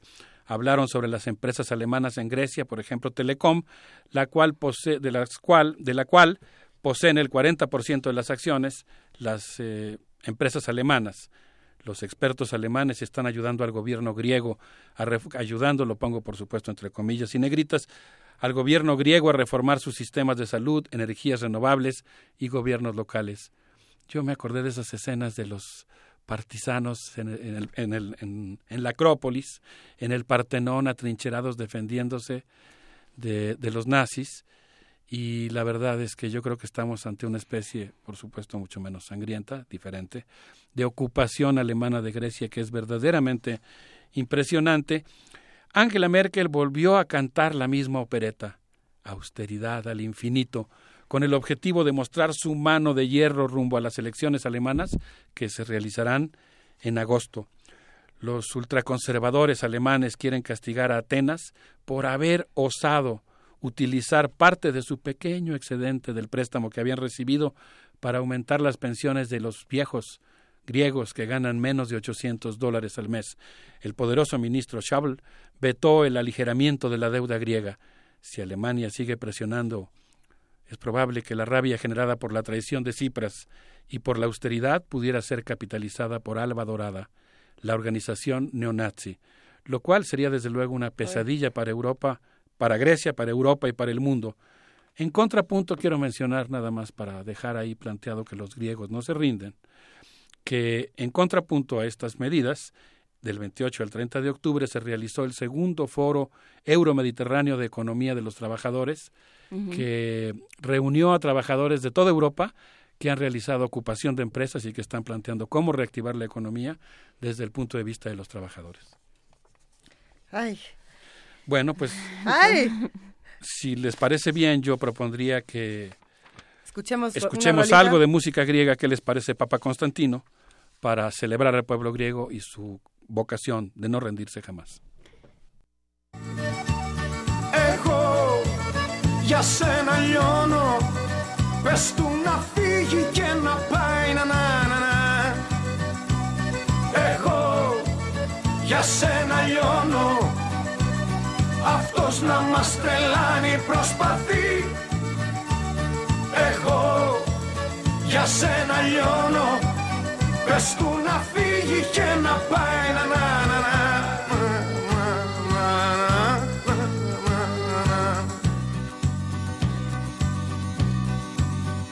Ποιος είναι αυτός που μπαίνει ανάμεσά μας και σαν κατάσκοπος μας παρακολουθεί; Ποιος είναι αυτός που λέει δικά του τα δικά μας και στο κρεβάτι μας ζητάει να κοιμηθεί; Ποιος είναι αυτός που λέει δικά του τα δικά μας Πες του αγάπη μου να πάει να να να να Εγώ για σένα λιώνω. Αυτός να μας τρελάνει. Προσπαθεί. Εγώ για σένα λιώνω. Πες του να φύγει και να πάει. Να να να να. Εγώ για σένα λιώνω. Αυτός να μας τρελάνει. Προσπαθεί. Εγώ για σένα λιώνω Πες του να φύγει και να πάει να να να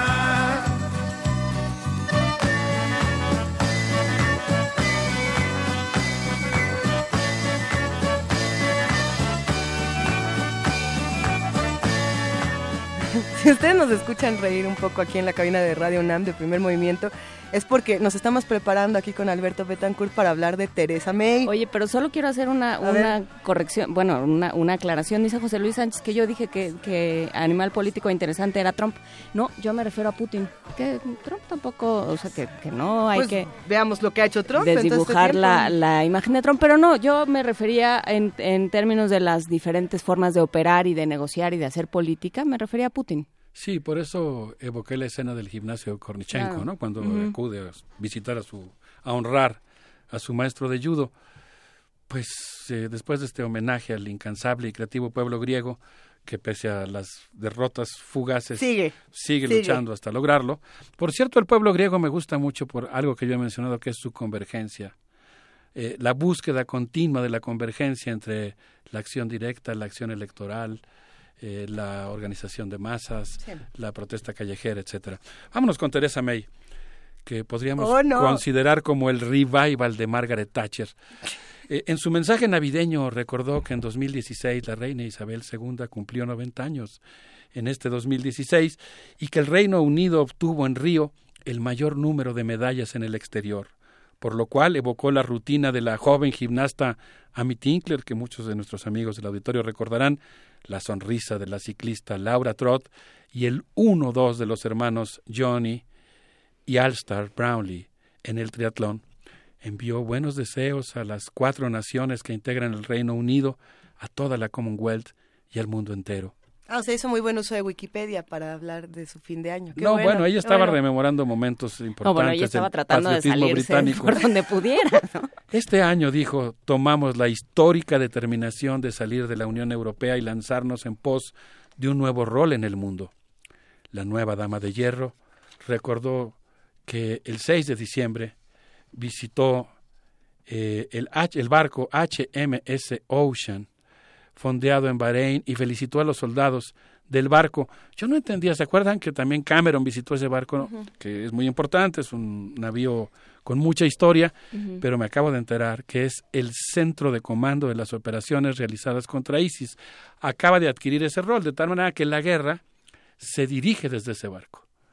Eh, por cierto, debo decir que a lo mejor por eso murió nuestro querido y entrañable compañero John Berger, una voz entrañable, que escribió tan precioso sobre los mineros y la dignidad de los mineros británicos en la huelga contra Margaret Thatcher, y ahora que con esta nueva versión de La Dama de Hierro Eh, cómo me gustaría volver a escuchar su voz, pero por lo pronto, desde luego, releer sus libros y hacer un homenaje a John Berger. Eh, bueno, les ah, bueno, pero déjenme decirles que después de visitar el barco desde el que se está dirigiendo la guerra, el día 13 de diciembre, Teresa May invitó al número 10 de Downing Street a las niñas ganadoras del concurso de postales de Navidad. En esta tradición que parece que al menos dos ministros británicos desde que estamos registrando el asunto la tienen, de hacer la guerra y después cantar villancicos navideños. Teresa May ha conservado esa bonita tradición. Qué bonito, Teresa, May. con el tiradero que tiene, este, con las renuncias de Sir Ivan Rogers, con tantísimas cosas que tiene encima. O sea, el Reino Unido de veras no, no, no sabe el año que le espera. Y además va a haber elecciones, entonces vamos a ver qué pasa. Esperemos que se descomponga la derecha que logró llegar al poder y hacer triunfar el Brexit. Vámonos a la siguiente postal, si les parece, vámonos a Francia, donde François Hollande pidió para Alepo lo que no le concedió a Mosul. Hubo un tiempo en que la sociedad francesa se preguntaba en las elecciones si quería una sociedad socialista o un liberalismo progresista. Ese viejo modelo ya no existe. Ahora la derecha clama por el desmantelamiento del Estado benefactor y su privatización a toda prisa. La protección social es el último reducto del estado de bienestar. Por cierto que México, por supuesto, no canta mal las rancheras y es un tema que yo creo que habría que seguir con mucha atención. Tanto François Fillon como Emmanuel Macron, dos de los precandidatos, han dicho que podrían desmantelar lo que queda de eh, la protección social. De tal manera que el asunto va a estar muy candente en las próximas elecciones, que también se van a celebrar en Francia. Como vemos, 2017 va a ser política, eh, o al menos a nivel de política electoral, un año crucial. François Hollande planteó que era urgente buscar un acuerdo humanitario en Alepo que permitiera los desplazamientos de los eh, civiles y la alimentación de, de, los mismos, así como la protección de los hospitales. Pero ¿saben cómo recibió el año François Hollande?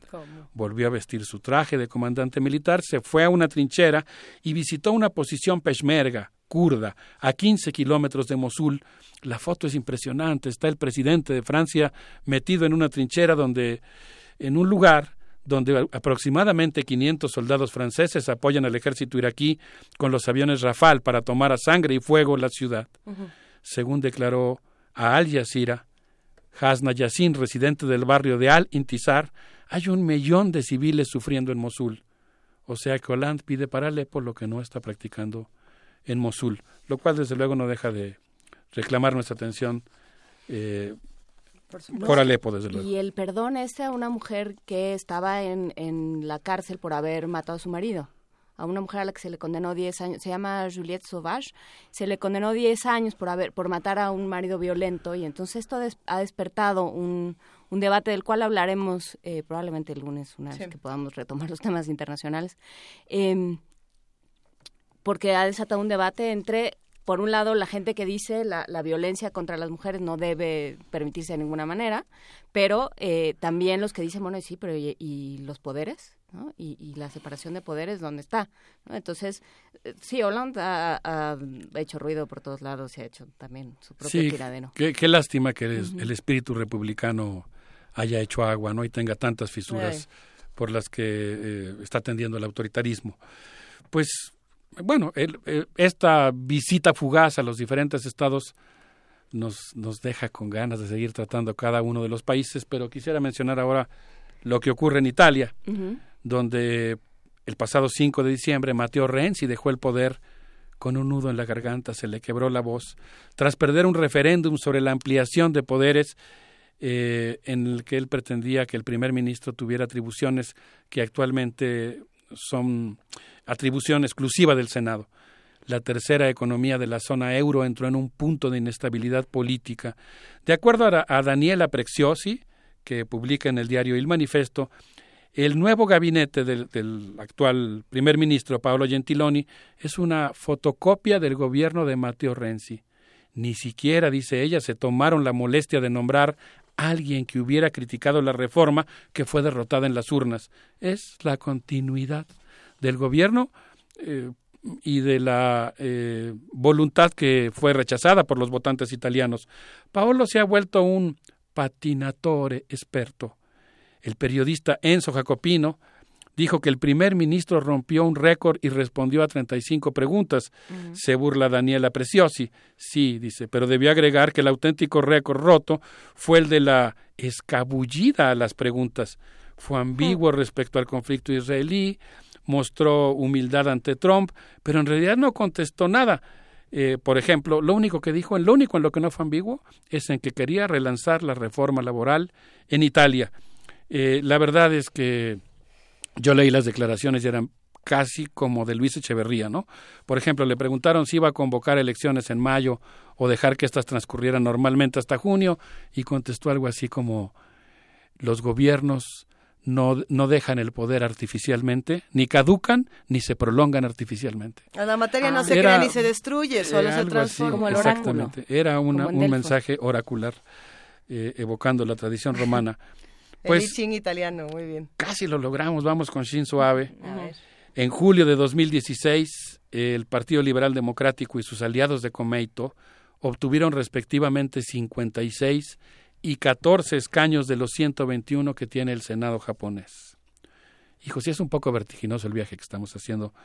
Eh, pido disculpas a nuestro auditorio No, por no, estar no, haciendo es este G7. recorrido tan Vamos- veloz. Vamos en el cinco, en el 6 de 7. Sí, Vamos muy bien. lo que podría abrir el camino para que Shinzo Abe pudiera lograr su anhelada reforma del artículo 9 de la Constitución japonesa encaminada a autorizar la participación del ejército japonés en acciones militares internacionales. Esta medida ha sido seriamente cuestionada por el Partido Democrático Japo- Japonés y el Partido Comunista, los cuales obtuvieron respectivamente 32 y 6 lugares en el Senado japonés. Eh, parecen pocos, pero junto con algunos otros partidos, mm, mm, desafortunadamente parece ser que Shinzo Abe tiene la mayoría necesaria para reformar la Constitución, pero va a contar con una oposición importante también en los órganos legislativos y sobre todo en la opinión pública. El 16 de diciembre Vladimir Putin visitó Tokio. Estamos de acuerdo en que es una visita enigmática, aunque reitera, por supuesto, el hecho de que el aislamiento en el que la administración estadounidense quería sumergir al gobierno ruso fracasó rotundamente. Algunos analistas del diario Asia Times leen la visita de Putin a Tokio como una especie de desafío, una muestra de pequeña independencia japonesa respecto a Estados Unidos. No es cualquier cosa, pero es sobre todo, dicen, un elemento de presión y chantaje para la negociación que se avecina entre Japón y Estados Unidos. Los días 26 y 27 de diciembre, Shinzo Abe visitó el memorial del USS Arizona en Pearl Harbor en compañía de Barack Obama y pidió que descansaran en paz en el lecho marino las almas preciosas de esos combatientes. De eh, Shinzo Abe apeló a la reconciliación y un comentarista de Asia Times, Kent Calder, sobrino del capitán de otro barco del USS Virginia, que murió en el ataque a Pearl Harbor, y también ex asesor del embajador estadounidense en Japón, dijo que tanto Pearl Harbor como Hiroshima deberían recordarnos la necesidad de evitar un malentendido y una eventual tragedia en las relaciones transpacíficas y específicamente en el conflicto con China. Pues sí, pero ahí viene esta frase que te decía en, en, en el corte de, de Mark Twain, de la historia no, no se repite sino rima. ¿no? Entonces sí, hay, hay patrones que se, que se repiten, hay alianzas, hay, hay eh, formas de conducirse política y, y, y económica y estratégicamente que, que se están repitiendo. Híjole, Juana Inés, pues ya si, te- si nos vamos a poner así, Sí, en ese plan. No se pongan yo, en ese yo plan, ¿eh? Que pues quizá esa especie de repetición neurótica de ciertos conflictos o de ciertos errores o de actings, digamos, pues son una oportunidad preciosa para que justamente la especie humana sea capaz de decir no a la condena de la repetición eterna, ¿no? Y ahí es donde yo pienso que efectivamente la historia es para aprender. Yo soy de los que consideran, por supuesto, que la historia nunca se repite, porque incluso cuando se repite es- ocurren circunstancias diferentes, Pero- pues eh, lo que sí creo es que sí hay que eh, aprender de la historia y sobre todo superar estas, digamos, eh, como, en- como ocurrió en el caso de la Segunda Guerra Mundial, no es algo que tenga que ver nada más con factores psicológicos, tiene que ver con el desenvolvimiento del capitalismo y del imperialismo, pero también tiene que ver con conductas, con formas de pensar, y yo creo que en el caso de la relación entre Estados Unidos y Japón con China y Rusia, pues efectivamente lo que habría que evitar es eh, que se echen a andar estas eh, maquinarias simbólicas, estos instrumentos de construcción simbólica que eventualmente justifiquen un conflicto o abonen el terreno para que ese conflicto ocurra. ¿no? Hay que desactivar ese conflicto antes de que ocurra. De, de, los seis presidentes que nos has mencionado en este momento, queridísimo Alberto Betancourt, a ninguno le ha ido muy bien que digamos. Llevamos a Barack Obama, Angela Merkel, a Theresa May, Italia, Francia, eh, Japón con Shinzo Abe, y dicen dicen que el único que sí ha aprendido bien de la historia y que no está haciendo las cosas tan mal es Justin Trudeau en Canadá. ¿Quién sabe? Justin Trudeau tiene algunos elementos simpáticos. Por ejemplo, haberle recordado a Enrique Peña Nieto que lo más prudente con los maestros es dialogar. Eh, fue muy cuestionado y yo celebro desde luego su valoración eh, de Fidel Castro, muy reciente. Creo que es un personaje que vale la pena seguir quisiera decir algunas cosas para terminar con nuestro rápido repaso y, y, al final quisiera mencionar esto de su falta de memoria. Justin Trudeau planteó en su mensaje navideño que este año, recordó él, se vivió la terrible tragedia del incendio en Fort McMurray. Yo recuerdo haber visto vagamente la noticia, pero es una de las cosas de los gustos que nos concede hacer mundos posibles como regresar a ver las noticias con calma, ¿no? La información noticiosa tiene la característica de que a veces es demasiado fugaz y no nos permite como calar la profundidad de las cosas. Eh, se refirió en su discurso a esta ciudad de Alberta conocida como Magdinero, una ciudad que prosperó por el boom petrolero de bituminosas, estos aceites pesados, este petróleo pesado, y esta ciudad fue devorada por un incendio forestal que convirtió en cenizas 1.600 edificios. Qué ironía, dijo entonces la BBC. La ciudad que prosperó por la explotación del petróleo muy probablemente fue destruida por el cambio climático que ha sido provocado por la quema de hidrocarburos. Eh, pues resulta que, al parecer, eh, según el reporte de prensa por la verdad de Canadá, el incendio se debió a una conjugación de factores errores gubernamentales, por ejemplo, recortes al Departamento de Bomberos, dilación en el uso de estos aviones que posan su, su vientre, digamos, en el, en el agua, recogen agua y después lo arrojan estos aviones cisterna que se recargan en vuelo, eh, y después el rechazo de la ayuda internacional, por ejemplo, del avión bombero ruso, que es el más grande del mundo, que hubiera podido contribuir también. México, por cierto, también ofreció su ayuda. Bueno, pues resulta que eh, una de las cosas que ha olvidado Justin Trudeau es un acuerdo del que, el que, él, votó como diputado, eh, en el que se planteaba la necesidad de castigar a las empresas mineras que están dañando el medio ambiente en el exterior de Canadá. Habla muy bien de Trudeau el hecho de que él votó en favor de esta medida. La medida él la votó a favor, pero perdieron la votación, ganaron los conservadores y Canadá sigue autorizando que sus empresas mineras provoquen los terribles destrozos que han provocado en Zacatecas, en Guatemala, en Perú. Él prometió durante su campaña que cuando fuera primer ministro relanzaría la medida, cosa que ha olvidado.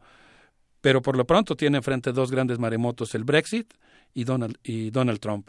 Así que como, como bien señalabas, Luisa, pues eh, a ninguno de los presidentes les ha ido bien, todos están en un intenso reacomodo, están como tratando de preservar sus áreas estratégicas y lamentablemente pues parece que también en el terreno de la lucha de clases, digamos, en el, terreno de la conflictividad social, también todos están planteando una regresión de las condiciones de vida, de seguridad social y del trabajo. Así que se avecina un año que reclama que lo sigamos con mucha atención oh, y de toda nuestra inteligencia, creatividad y capacidad de indignación. Sí, se avecina, lo platicábamos eh, fuera del aire, Alberto Betancourt, se avecina un año de vacío, sobre todo en el país. Se avecina un año de vacíos de, de, poder, de, liderazgo, de, casi de esperanza no, porque bueno, pues es lo que nos queda, ¿no? Pero, pero sí hay una, hay un momento de vacíos y, y creo que lo que nos queda es pensar con qué los vamos a llenar. O sea, la, la única oportunidad que tenemos, la única riqueza que tenemos es, pues tenemos tanto vacío que, que la podemos llenar.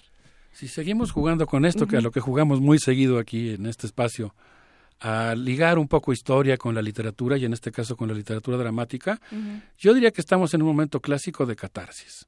O sea, de catarsis en el sentido teatral, en el momento en el que las condiciones reclaman una drástica reconstrucción del sujeto.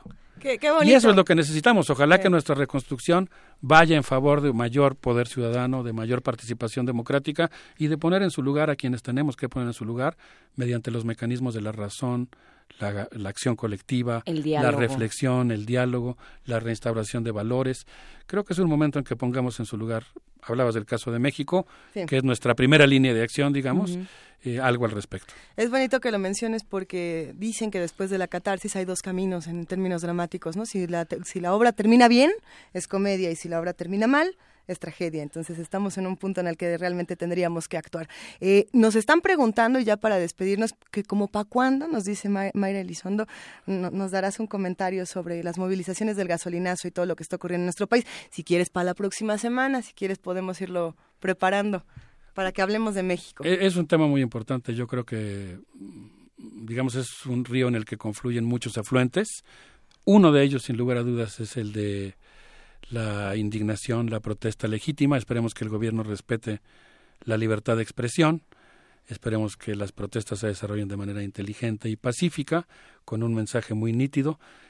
Habría muchas cosas que decir. Eh, también creo que por ahí hay provocaciones muy evidentes, valga la expresión, de fuerzas oscuras que no tienen que ver con la indignación ciudadana, que tienen más que ver con la sucesión presidencial. Es un tema muy importante. Con mucho gusto lo abordamos ya sea la, la siguiente sesión o a la, o a la a la que viene. Órale, excelente. Queridísimo Alberto Betancourt, ¿con qué nos despedimos? Con un abrazo para todos y con música muy linda de Fantastic Negrito. A ver si les gusta.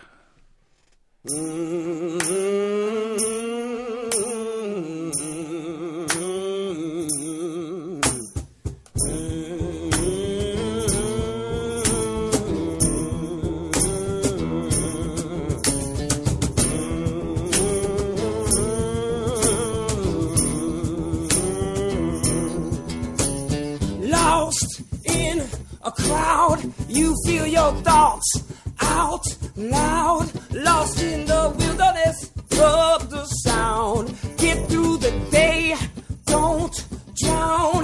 Life it goes fast, youth is gone. Feelings of loss, come on, grieve, move on. Stuck in the shadow of a life that you tried to leave behind.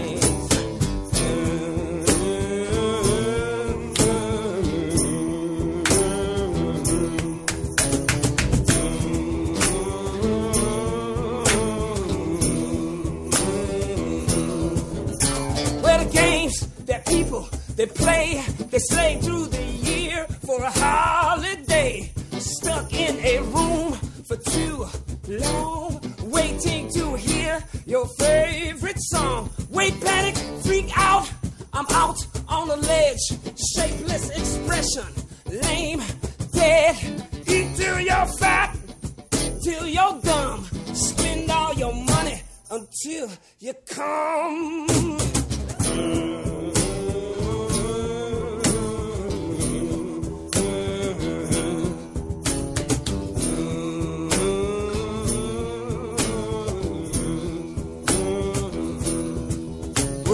Travel and we travel, trying to find it. But I know that neither one of us, no, neither one of us can survive it. But good Lord, we travel, oh, we travel, trying to find it. We're just people, lonely people, you and I.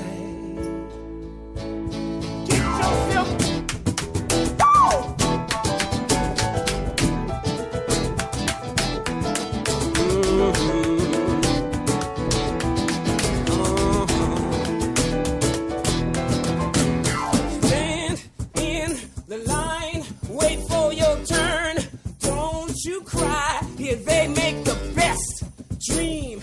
High, you took their money, now you die and broken bones, lost in a crowd. Now you're on your own. This is your life. Now you're grown. There's no tomorrow. It's here. It's on.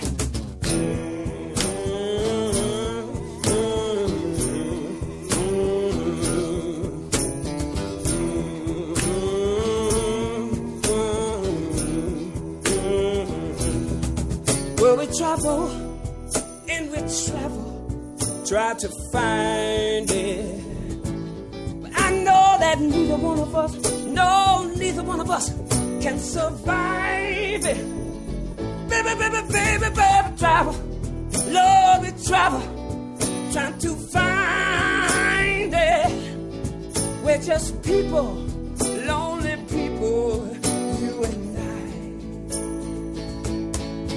We're just people,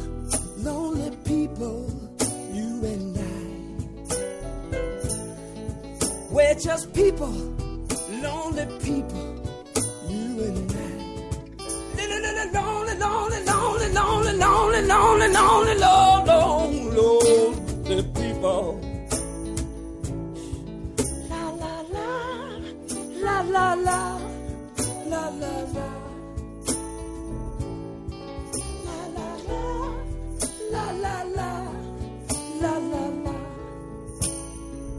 Said we lonely people, lonely people. We're just people, lonely people. Baby, you and I.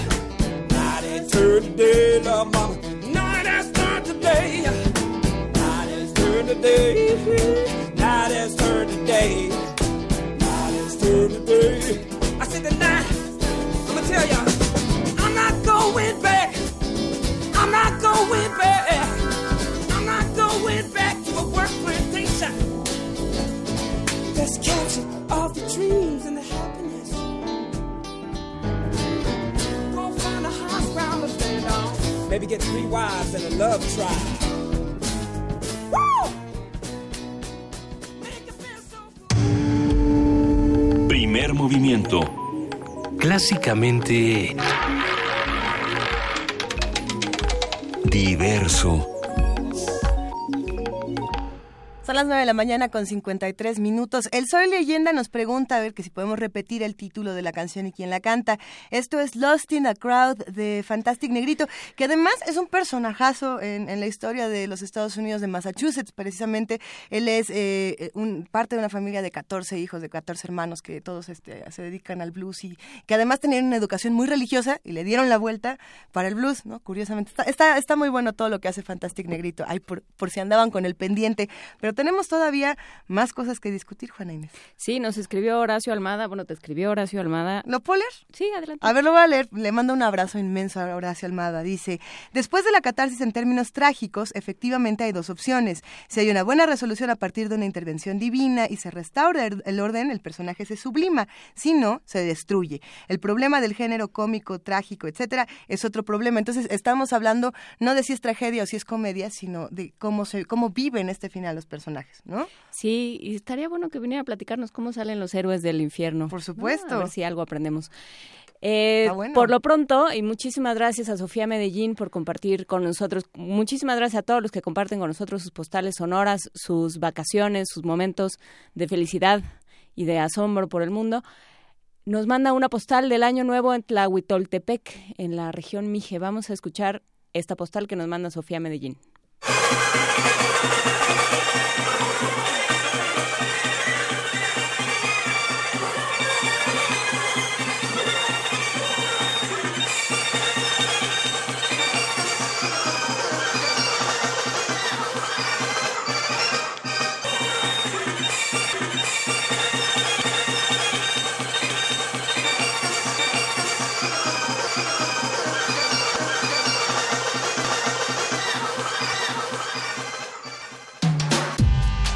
'Primer movimiento.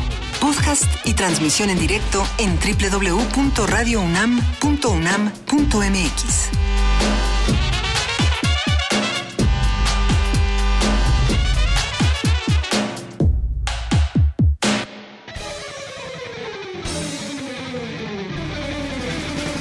9.56 de la mañana y solo por ser víspera de Reyes el minuto mágico de Vania Nuche puede convertirse como en dos. Como en tres de los tres Reyes Magos, ¿se puede? Ándale pues, uno por cada uno. ¿Qué, te- qué le pediste a los Reyes, Vania Nuche? Eh, les pedí un mejor país, a ver si nos llega. Ándale. Pues en eso estamos, ¿no? Eh, sí, Entonces todos podemos ser Reyes todos. Magos. Sí, claro. Ándale. Qué bonito. Hagamos comunidad Qué bonito, Reyes. Magos. Yo había pedido una bici. Qué bueno que Muy me bien. acabas de reconfigurar el panorama. Hoy en Radio UNAM a través del 96.1 de FM. No se pierdan Calme Cali en cuanto termine el primer movimiento. Será la segunda parte de eh, nuestra conversación que tuvimos con el poeta Hubert Matiwa. Es del idioma tlapaneco. No se lo pierdan a las 10 de la mañana. A las 12 también eh, tenemos Sin Margen, donde borramos las fronteras en Radio UNAM con nuestra querida Luisa Iglesias. Y a las 9 de la noche, Resistencia Modulada con nuestros compañeros de la noche que ya regresan en vivo hoy, así que no se la pierdan Ay, porque bueno. seguramente nos tienen mucha información y muchas sorpresas como nos tienen acostumbrados. Por el 860 de AM a las 10 de la mañana, Momento Económico. A las 12 del día, las voces de la salud y en la noche tenemos música con conversación en tiempo de boleros a las 9 de la noche. Visiten nuestra página de internet www.radiounam.unam.mx donde van a encontrar los podcasts y mucha información más. Que tengan un excelente día y nos escuchamos mañana. Gracias, queridísima Vania Noche, que tengas un gran día. Oye, ya podemos regresar, ya podemos regresar. ¿eh? Los que nos ganamos libro, o sea, cinco que yo me Ajá, gané, sí. ya podemos pasar por nuestro A partir de hoy, en el horario que ya conocen, de 11 a 3 de la tarde o 5 a 7 de lunes a viernes. Ya estás. Ah, entonces mañana podemos ya regalar libros. Porque Eso. tenemos ahí una caja que nos mandó Alianza Editorial que se ve buena. Ah, Está muy buena. Que se arme, querida Juana Inés. Sí, sí, sí, tiene clásicos como Naná, tiene grandes cosas. Órale. Vamos mañana a, a regalar, aprovechando que es Día de Reyes y aprovechando que de todas maneras regalamos lo que podemos todos los días, vamos a tener regalos de Reyes, vamos a tener diferentes regalos el día de mañana, porque bueno, pues nos- no nos queda más que la palabra y no nos queda más que inventar otros tipos de mundos, hablaremos, contaremos cuentos, tendremos historias y tendremos formas de entender el mundo, hablaremos de Pemex porque No podemos no no podemos no hablar de Pemex, pero bueno, hablaremos un montón de cosas. Escúchenos mañana y nos vamos con, hablando de Putin, Es que esta canción, gracias querida Frida Saldívar, nuestra productora, por elegir siempre las mejores canciones. Nos ha puesto Putin will teach you love. Esto, bueno, Putin, Putin will te va a you enseñar cómo querer. amar. Eso. Ajá. Si, si tú no sabes cómo amar, pregúntale a Putin, o mejor, pregúntale a las Pussy Riots. Y con esto nos despedimos, querida jefa de información, Juana Inés de ESA, un privilegio trabajar contigo. Un gusto que estés de regreso, Luisa Iglesias. Cuídate mucho, cuídense todos en sus casas y en sus corazones. Nos escuchamos mañana. Esto fue Primer Movimiento. El mundo desde la universidad.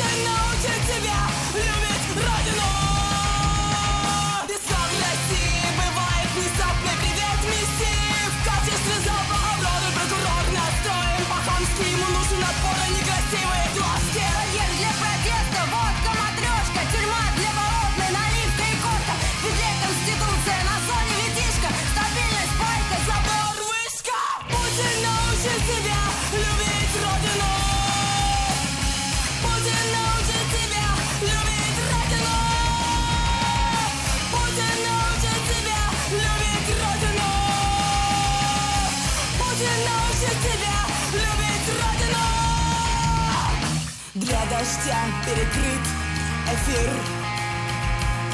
Гей-прайд отравлен сортир. Двухочковый туалет приоритет. Приговор России режим общий шесть лет. Путин научит тебя любить Родину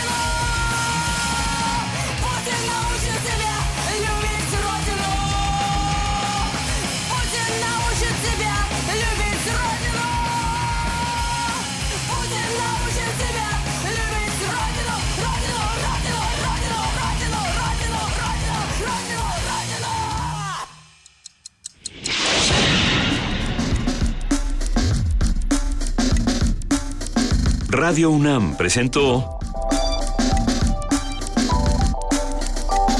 Primer Movimiento. El mundo desde la universidad.